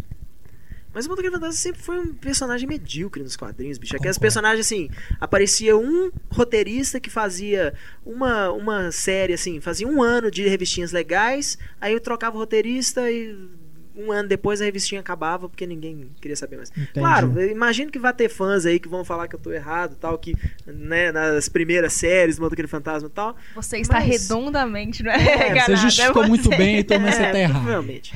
Mas a. Mas nunca foi. Assim, já há anos Motoqueiro Fantasma já não é um personagem de, de expressão no Relevância. universo Marvel. É. Então, gente, finalizando aqui o nosso debate, mais alguns filmes sobre fim do mundo, né? Temos A Estrada, A Estrada, eu A achei Estrada, que é do filme. John Hillcoat, que é o diretor da proposta, né? Isso. Um filme também muito legal. E A Estrada também é um filme muito Eu, bom. eu adorei a Estrada. muito eu, eu li o livro antes, até assim, na curiosidade. E é impressionante que por mais que. é, é, porque o livro da Estrada é muito repetitivo, assim, mas é- é- o negócio dele é exatamente esse. Né? A- um dos, uma das grandes chamadas dele é exatamente essa repetição, que é muito interessante. Mas, e o filme, como é que ele conseguiu ser fiel ao livro sem, sem, sem ser fiel ao livro, sabe? Ele é fiel ao espírito mesmo do livro. A história básica também, ele é bem fiel tal, mas é, é- é o que eu entendi o que, que eles querem, o que, que as pessoas falam do Cormac McCarthy, que é extremamente difícil a adaptação dos livros dele. Então é isso, ele, Ele ele adaptou o espírito do filme que eu achei muito legal. É o mesmo escritor de Onde os Fracos Não Têm Vez, Isso, né? é. Aham. Que não é à toa que fez os Coen ganhar, se eu não me engano, o melhor roteiro adaptado, né? Foi. Foi. Agora, o- a estrada, é, eu acho que eles seguem o mesmo. Eu acho que eles seguem um pouco a linha do Filhos da Esperança. Aquele clima, né? Que tá, a humanidade já está toda É. destru- moralmente destruída, né? Também, É, eu acho legal isso. A humanidade está moralmente destruída. Eu acho muito legal o lance do. Na hora que o menininho fala. O menino quer é, vingar, né? Quer fazer o mal, vamos dizer assim. E o pai não deixa. Você, É. não, você tem que ser bom. Você tem que ser bom. Uhum. Quer dizer, mais ou menos o lance lá do Filho da Esperança, né? Um- Uma pessoa que se importa realmente com em fazer o bem, né? Não quer simplesmente sobreviver ao- aos custos de Ao custo dos outros, né? aos custos dos outros, é fazer o mal isso, para os é outros, Tipo, né? olha, você só vai sobreviver Sim, ferrando um ao é, outro exatamente, agora, entendeu? Tipo, em um mundo que acabou, você só sobrevive se você conseguir tirar vantagem o tempo todo, né? É Bem, Uhum. é bem até a psicologia hoje da né, da- das, das pessoas hoje, né? Eu sempre tenho que conseguir o melhor pra mim, porque as pessoas estão sempre tentando passar a pena umas nas outras. Exato, né? Só que na estrada isso é o extremo, É o né? extremo. É Muito bacana. E temos também, a gente ia citar aí, o dia que a Terra parou, Sim, tem duas versões, né? As duas as duas versões, que é aquilo, né? É um filme que- de alerta sobre o fim do mundo, né? Sim. O dia que a Terra parou, pelo menos o original, ele ganhou uma, uma premiação na época, não sei se foi no Oscar o que foi, mas assim, uma, é, um prêmio por tentar, né, um filme que, que prega a paz mundial, assim, na época era, né, isso era um assunto importante. Agora eu não entendo, porque o filme é assim, olha, se vocês não pararem de se destruir, nós vamos destruir vocês. É, Que É. paz é essa, né? Tipo, Exato. o, o segundo filme é. É tipo a tua mãe coisa. naquela lógica do. Como é que é? Para de pular no sofá pra você ver se eu não arrebento tua cara. Aí É. você vai parar de pular no sofá. Né? Mas... Se vocês não pararem de brigar, eu vou bater nos dois, né? Exato. verdade. Eu- dia que Agora- é exatamente isso. A refilmagem que é bem fraca. Eu acho que né? a Jennifer Connelly também tá precisando pagar o aluguel. Exato. É, provavelmente. Aquele O ali, Bethany não tá dando fez... Aquele ali ela fez pela grana mesmo. Mas é, é, Que é engraçado, porque o, o diretor é o mesmo do Exorcismo de Emily Rose, que é né? um filme legal, né? Pois é. Mas... Como é que chama o alienígena? Clato. Clato. Clato, barata, nicto. Engraçado, eu acho a melhor atuação do Ken Reeves é quando ele faz um alienígena inexpressivo. Combina demais. É, Mas, é mas é, é isso que eu acho legal. por isso assim. que ele é Eu tão não bom acho- como o Neo no Matrix. né? Eu, eu não Ele é um sou, robô. Eu não sou Uma contra máquina, o- quase.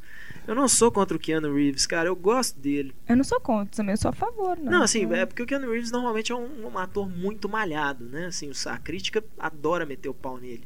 Por causa disso, desse jeito dele meio, Inexpressivo. meio inexpressivo, assim e tal. Mas eu, eu, eu acho, sei lá, cara, eu já acho ele tão, tão esquisito, né? Ele, fisicamente, o jeito dele, eu já acho ele tão, tão esquisito que, dependendo do papel, assim, eu acho que ele, sei lá, eu, eu- encaixa, assim. Eu lembro que eu via os trailers do, do Dia que a Terra Parou, eu esperava um bom filme. Eu tava extremamente otimista com o Dia que a Terra Parou. E eu acho que bobear, se sair um dia uma versão estendida do diretor, eu acho que bobear até melhora. Deus me livre. Eu acho que o grande não. problema Imagina aquilo durante três horas, o grande com problema isso. do filme é o filho do Will Smith lá, que o personagem Não, é Nossa, é aquele outra. menino é um saco. Eu, to- eu torcia pra ele. mas Eu sei que é feio falar isso que ele é uma criança, mas eu torcia pro, pro mundo acabar. Pra aquele menino acabar junto com o mundo. Mas aqui, um filme também que é sobre uma ameaça ao fim do mundo e que efetivamente se concretiza e que é um clássico sensacional, sou fã, Doutor Fantástico, Sim. do Kubrick, Oh, né? Que é- o final é maravilhoso, né? É a destruição efetiva do mundo, mas é lindo, né? Aquilo é lindo. As imagens lá das bombas explodindo, né? Com a música e tudo. Sensacional. E é um filme que é o tempo todo sobre. É uma sátira, né? Na verdade, é uma comédia, mas que o tempo todo tá ali a ameaça iminente, né? Uma pessoa, os líderes, né, ali do, do, do governo lá dos Estados Unidos podem decidir, o pessoal lá do exército lá pode decidir o que que vai acontecer, né? Vai disparar a bomba atômica, vai vai acontecer a guerra nuclear e tudo. É, é sensacional. Doutor Fantástico é um Sabe que, que eu, eu Muito até bom. ficava pensando, associava aqui indevidamente, era o 2001 ao fim do mundo.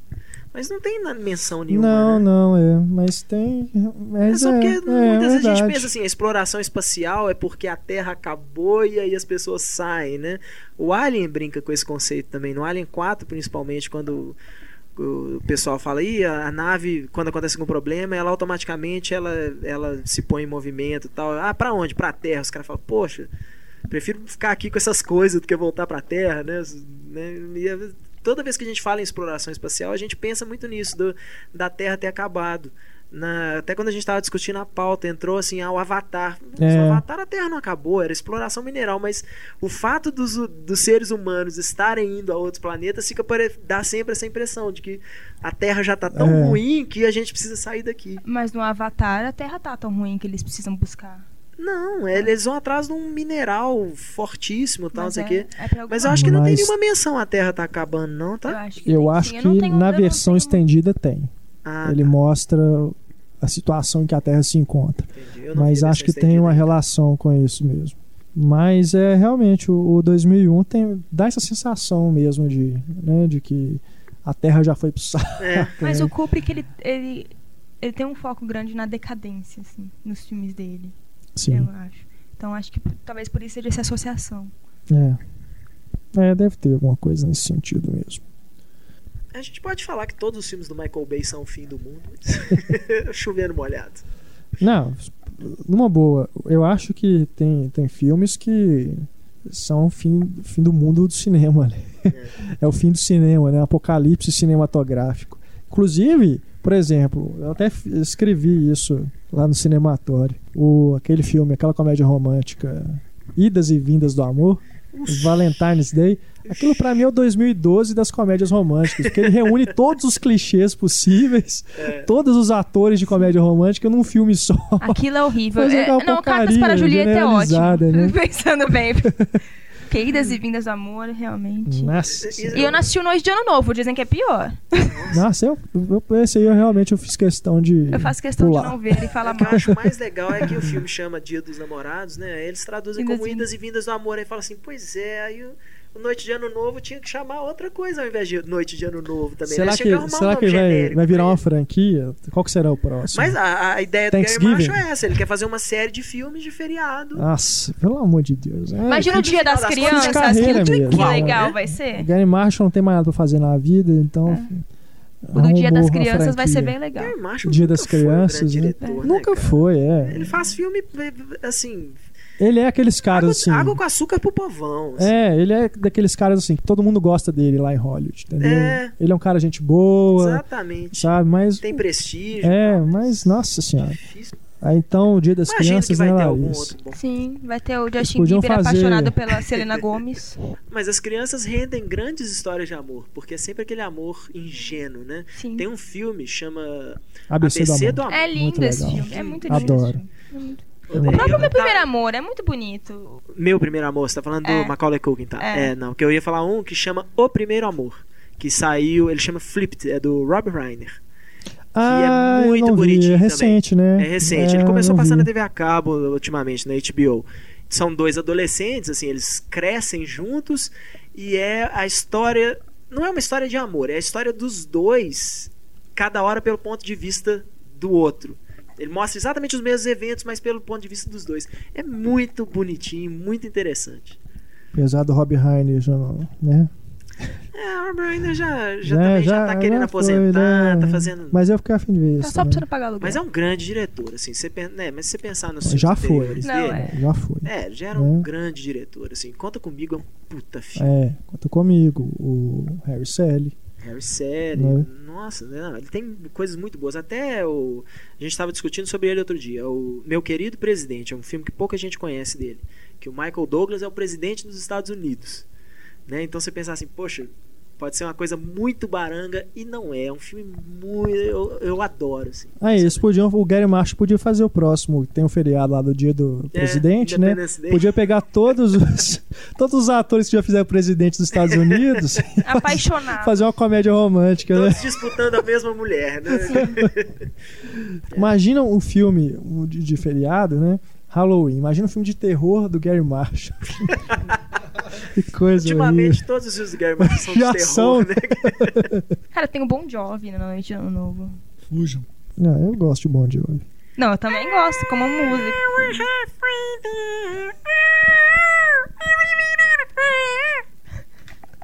Valeu, Alvin.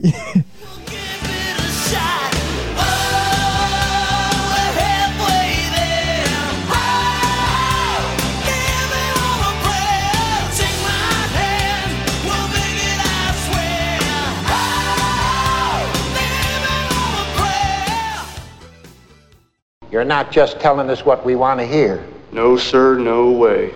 because we just want to hear the truth. Well, then I guess I am telling you what you want to hear. Boy, didn't we just tell you not to do that? Yes, sir. Okay, then.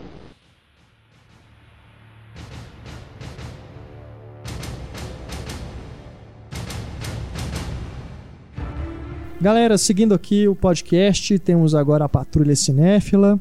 Começamos com o e-mail do Leandro Martins Vieira. Gostaria de registrar elogios à rede Cinearte, aqui em Belo Horizonte, em especial às salas do Minas Shopping, recém-inauguradas, hein? Após minhas reclamações e de outros espectadores sobre a opção por somente exibir filmes dublados na semana de inauguração, o Cinearte passou a oferecer no shopping opções legendadas para filmes mais adultos e deixando principalmente os filmes infantis e juvenis dublados. Isto cai na velha questão dos desenhos nunca terem opções legendadas em BH, mas isso é para uma outra conversa. O setor de comunicação da rede Cinearte, mesmo que com algum atraso, respondeu aos meus tweets de forma educada e explicando que fazem pesquisas de mercado e que pretendem, na medida do possível, exibir filmes nas duas opções. É boa notícia, né? Legal. Sim. Boa notícia. Eu ainda não pude ir lá no. Apesar de ser do lado da minha casa, o cinema do Minas Shopping, mas eu ainda não pude ir lá conferir como é que ficaram as salas, mas já ouvi muitos elogios realmente. E bom saber então, né, que a Cinearte está tendo essa atenção aí com o público, né? E se realmente estão fazendo a exibição de mais cópias legendadas, isso aí só conta a favor deles, porque realmente tá uma coisa impressionante no mau sentido. Temos aqui também o e-mail do Tiago Lúcio. Ele diz aqui que no dia 28 de dezembro foi no Cinemark do Grande Plaza Shopping de Santo André, São Paulo, com a noiva dele. Ele foi na sessão de 21 e 10 de Missão Impossível Protocolo Fantasma. Diz aqui o Tiago, a sessão atrasou 10 minutos e com menos de meia hora de filme a projeção foi interrompida, as luzes se acenderam, as pessoas se dispersaram dentro da sala e depois de 5 minutos, sem nenhum tipo de esclarecimento ou informação, retomaram o filme. É a segunda vez que vou nesse cinema em dois meses e novamente um problema acontece. Os outros vocês leram no podcast 6, se não me engano. Ao menos dessa vez assistimos ao filme de graça, pois ganhamos os ingressos. Bom, então pelo menos isso, né, Thiago? Né? Mas- é, Não faz mais do que obrigação a Rede Cinemark aí de devolver o, o dinheiro ou então pelo menos dar o ingresso para você assistir depois, Mas né? eu não sei se ele tá falando que ele ganhou o ingresso do Cinemark, porque ele falou que ninguém deu um esclarecimento durante cinco minutos. Não sei se Pois ele é. ganhou ou se ele já tinha ganhado antes. Mas enfim, é absurdo. É, não que eu- Ah, Entendo que co- ocorram problemas, tipo, é, mecânicos, tudo, mas não dá satisfação nenhuma. É um absurdo, né? É, Tava entrar na sala e explicar. Eu não sei também porque nessa época de chuva, né, costuma ter problema de queda de energia, Sim, às vezes sim, até por eu isso entendo, que o mas- filme foi interrompido. O problema é a falta Mas- de. de- É, acaba sendo né? o, o contrário da Cinearte, né?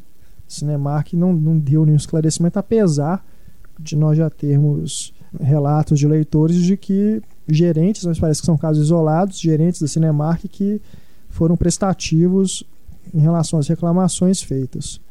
E temos aqui também o e-mail do Daniel Rosa.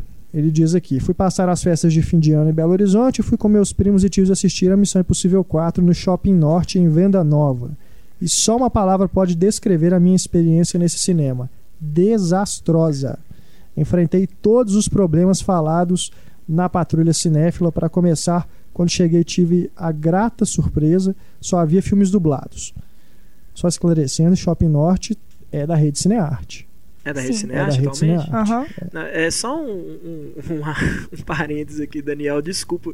Mas seus primos te levaram no pior cinema de Belo Horizonte, no pior shopping de Belo Horizonte. Isso, isso Ai, aí, ai. cara, Ou ele levou os primos, não É. sei, né? Mas não sei, às vezes ele porque mora perto, né? Talvez Pode ser. seja. Não, mas vale a pena pegar um ônibus, alguma coisa É, aí. eu não conheço o Shopping Norte, nunca fui lá nesse cinema, mas Eu nunca Ah, fui pra Venda Nova. Não, eu sei que Venda Nova é, é- é longe, assim. é e longe, tal, mas, é fora de mão. Pô, bicho, né? não, mas tipo, tem ônibus ali que dá pra ir direto ali pro Shopping Venda Del Nova Rey tem metrô. ou pro, pro Minas Shopping e tal.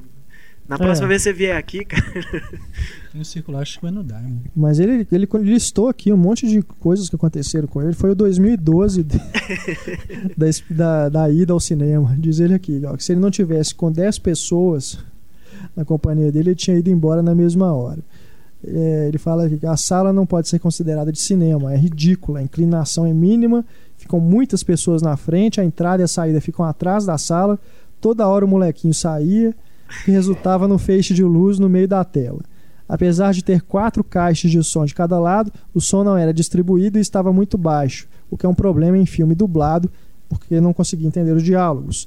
A tela estava muito suja, olha aí. Não é só, só um problema da Cinemark. Acho que a empresa que suja. limpa telas em Belo Horizonte tá de greve, Tá de né? greve. Porque- Dava pra ouvir o som de pessoas conversando do lado de fora da sala. Porra, foda, hein? Quando o filme acabou, as luzes se acenderam antes dos créditos e todo mundo se levantou, inclusive eu, que não aguentava mais ficar naquele lugar. Pô, realmente, cara, é o 2012 É. da ida ao cinema. Aconteceu Cara. tudo que podia fazer de errado, aconteceu. só, só faltou o cara de atrás de você ficar batendo papo pelo É. celular. E ele faz um apelo aqui: Renato, esse cinema não tem salvação, não tem reclamação que resolva. Faça um favor ao cinéfilo e dê outro surto psicótico. e aconselhe os apreciadores da sétima arte a nem passar na porta desse cinema. Vamos todos dar surtos Ô, psicóticos. Daniel, numa boa, se eu conhecesse, eu tivesse conhecimento de causa, realmente eu fa- faria questão de não recomendar. Mas eu não posso falar porque eu não conheço, né? Mas eu acredito aqui nas suas reclamações. O Heitor também está aqui dizendo, é, dando testemunho dele de que realmente é um cinema muito ruim. Enfim, né? Pô, então fica a recomendação aí, evitem o Shopping Norte lá em Venda Nova, que é da Rede Cinearte também. Tomara que Aliás, eles tomem é, providências, né? Reclamem pra- com a cinearte, não, é, não pra- é questão só de evitar. Tem que reclamar É, pra já ver se que a gente- melhora. É, quem Eu- conhece xinga muito no Twitter. Ah, se eu não me engano, na época o. Pois é, se eles lá, Eles responderam- cobravam dois reais. Era tão ruim a Dois. sala que eles estavam cobrando dois reais pelo ingresso. É. Mas se eles, se eles responderam o Leandro aqui, né? É. Foram atenciosos com o Leandro, não tem por que eles não te darem a resposta também. Mas pelo visto tem que ser uma. Tem que derrubar o cinema e fazer outro. é uma reforma geral. Mas já que eles estão fazendo investimentos em outros shoppings, talvez o lado de venda nova também passe por uma reforma aí, quem sabe. Sim, acho que vale mais a pena Seria- reclamar do que simplesmente aconselhar as pessoas Eu a não ir. É, exato. Sempre. Com certeza. Então, por favor, aí, quem pessoal de mora em Venda Nova, que costuma frequentar o cinema lá, reclame aí com a rede Cinearte para eles darem um jeito nos cinemas, no- nas salas de cinema do Shopping Norte. Pessoal, para terminar o nosso podcast, temos mais algumas mensagens recebidas dos nossos queridos ouvintes. Primeiro temos o e-mail do Daniel Tavares, ele que é de Santos É, Ah. conterrâneo. conterrâneo da Larissa. Ele diz aqui. Aliás, por favor, eu, eu ia pedir pro Alvin ler o, o e-mail, mas, mas eu pedi pro Heitor. O, o Heitor não Heitor. leu nenhum e-mail hoje ainda. Heitor, leia, por favor. Vamos lá. Como de praxe, gostaria de parabenizá-los pelo novo site e pelo podcast. Já faz alguns anos que eu conheço o site, mas sempre foram visitas esporádicas. O podcast está me fazendo acompanhar mais o site, visitando quase que diariamente. Quase não, cara. Algumas vezes por dia. A gente bota notícia lá toda hora. É, tenho pouco tempo para assistir, as fi- assistir a filmes. Moro em Santos, trabalho em São Paulo, tenho um filho pequeno e divido meu tempo de ócio entre filmes, séries, quadrinhos e literatura. Um cara de muito bom gosto. 70 quilômetros, Santos a São Paulo. Mas Acontece que, mesmo assim, gosto de apreciar bons filmes e utilizo o cinema em cena para ajudar nas minhas escolhas. O podcast veio muito a calhar, pois consigo escutar trabalhando no caminho de volta do trabalho, indo comprar fraldas, etc. Que bom que a gente pode fazer Bonitinho. companhia para você, então, Daniel. Legal. Por último, mas não menos importante, conheço muito bem o Cleiton Correia Demarque, o cidadão que apelidou todos do podcast chamou o Pablo de tio Marotão. Olha só. Só queria dizer que o Cleiton é tiete do Pablo. Humilhação pública.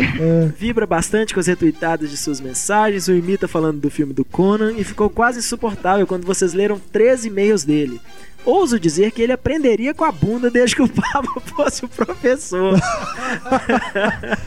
Cutuca o Isso, Pablo. cara. Cutuca, cutuca. É, fala Cutucar. isso, fala pro Cleiton cutucar o Pablo no, No Facebook. Facebook. Vamos ver o que que acontece.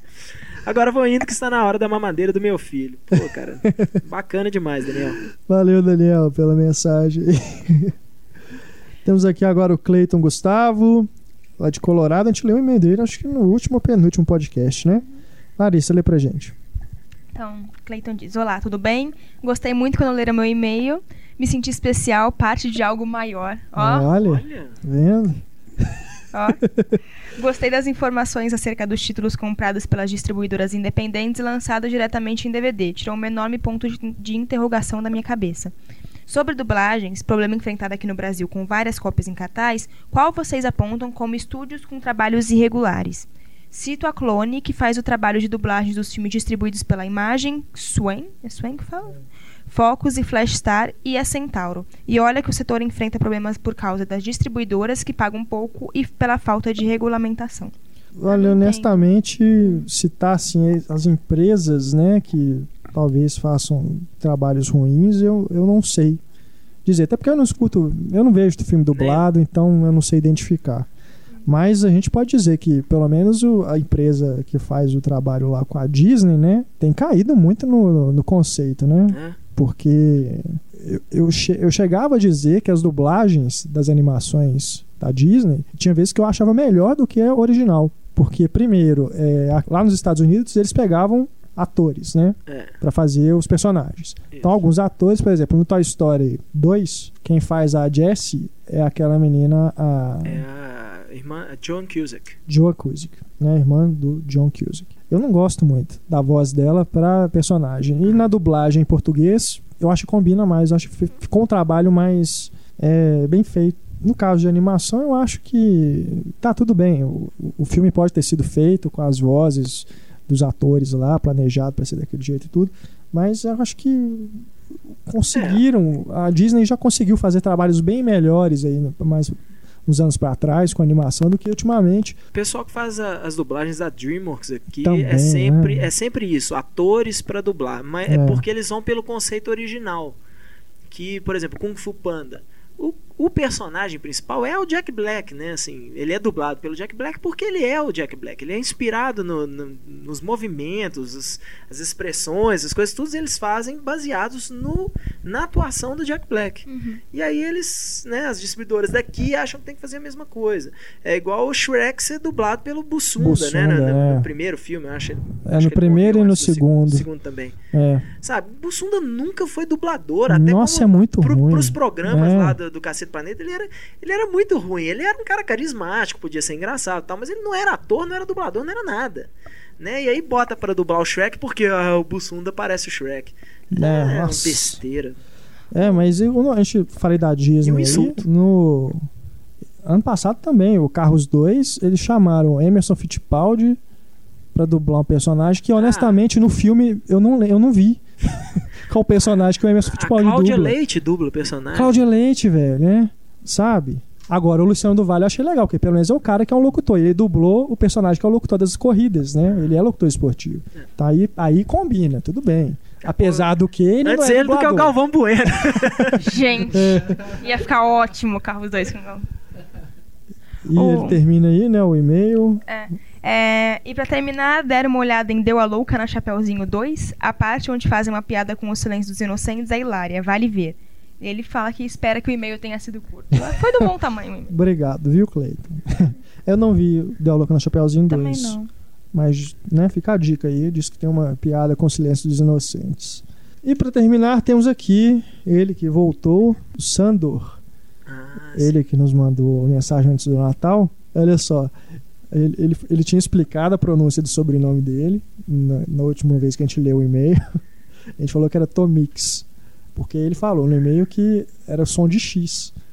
Mas na verdade, é Tomish. ele explicou que ele é Tomish. Ah, Eu acho que é Tomite. Não, agora ele escreveu. tipo que- tch. É, eu, eu também achava que era Tomite. Mas ele falou aqui que na verdade é Tomichi, com SH. Então agora tá Ah, tá. certo. Então, Sandor, valeu pela explicação. Ele diz aqui, na edição 14, a Larissa citou ET como filme de Natal e sofreu um pouco de bullying de vocês. Não, Porque na verdade não fui eu, foi o Renato. É, fui eu que falei, né? Foi- Você falou do Mágico de. Oz, Eu né? falei do Mágico de E Oz. todo mundo É. aqui sofre bullying de todo mundo. É, é, é é na- é no é com carinho. É. Ele diz aqui: concordo demais com ela. O filme sempre passa na TV na época de Natal. E outro fato endossa o nosso ponto de vista. No episódio Arquivo Springfield dos Simpsons, o reverendo Lovejoy fala em sua pregação na igreja. Me lembro de outro visitante gentil dos céus que veio à Terra, morreu, para ser ressuscitado depois. Seu nome era ET, o extraterrestre. Amo aquele pequenino. Ou seja, ET é o menino Jesus da ficção científica. Legal. Legal. Bem legal. Aliás, vou ter falado em Simpsons. Acho que foi a Total Filme, a revista Total Filme, fez uma compilação do- das 100 melhores referências cinematográficas dos Simpsons. Ah, foi inclusive a Ana Clara, que esteve aqui com a gente no, no podcast do Rock, ela que escreve lá no Rock and Beats. Ela que postou isso no Twitter essa semana. Eu vou colocar nos extras esse, eh, o link para essa compilação que é muito legal. Que eles colocam os vídeos, né, com os trechos da- da- das referências cinematográficas aí, em 100 episódios dos Simpsons. É muito bacana. Cada uma é mais genial que a outra. Essa do ET deve, inclusive, estar lá, mas eu, eu realmente eu não vi esse episódio. bem colocado, né? Muito bem, pessoal. Chegamos ao final do podcast 17, o primeiro podcast de 2012. Quantas semanas tem o ano? Em torno de 52. 52. né? Então você imagina, né? A gente vai chegar aí no final. O mundo vai acabar, nós já teremos quantas edições? Mais Quase 70, A né? gente É, começou em quase 70. setembro?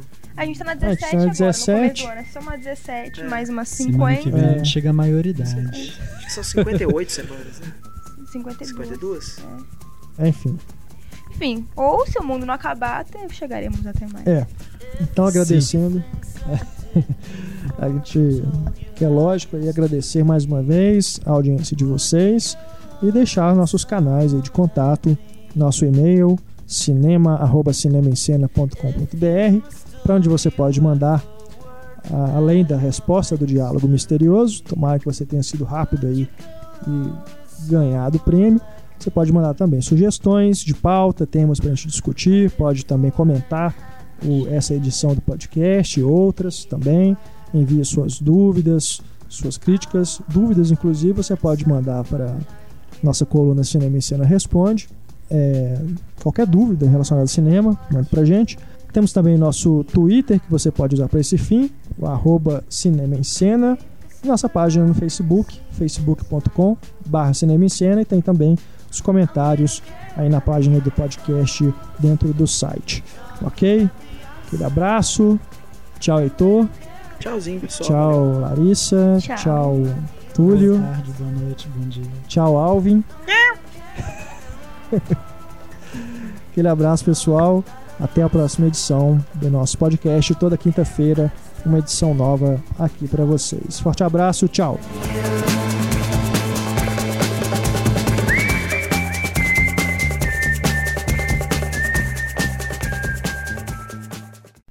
Alvin.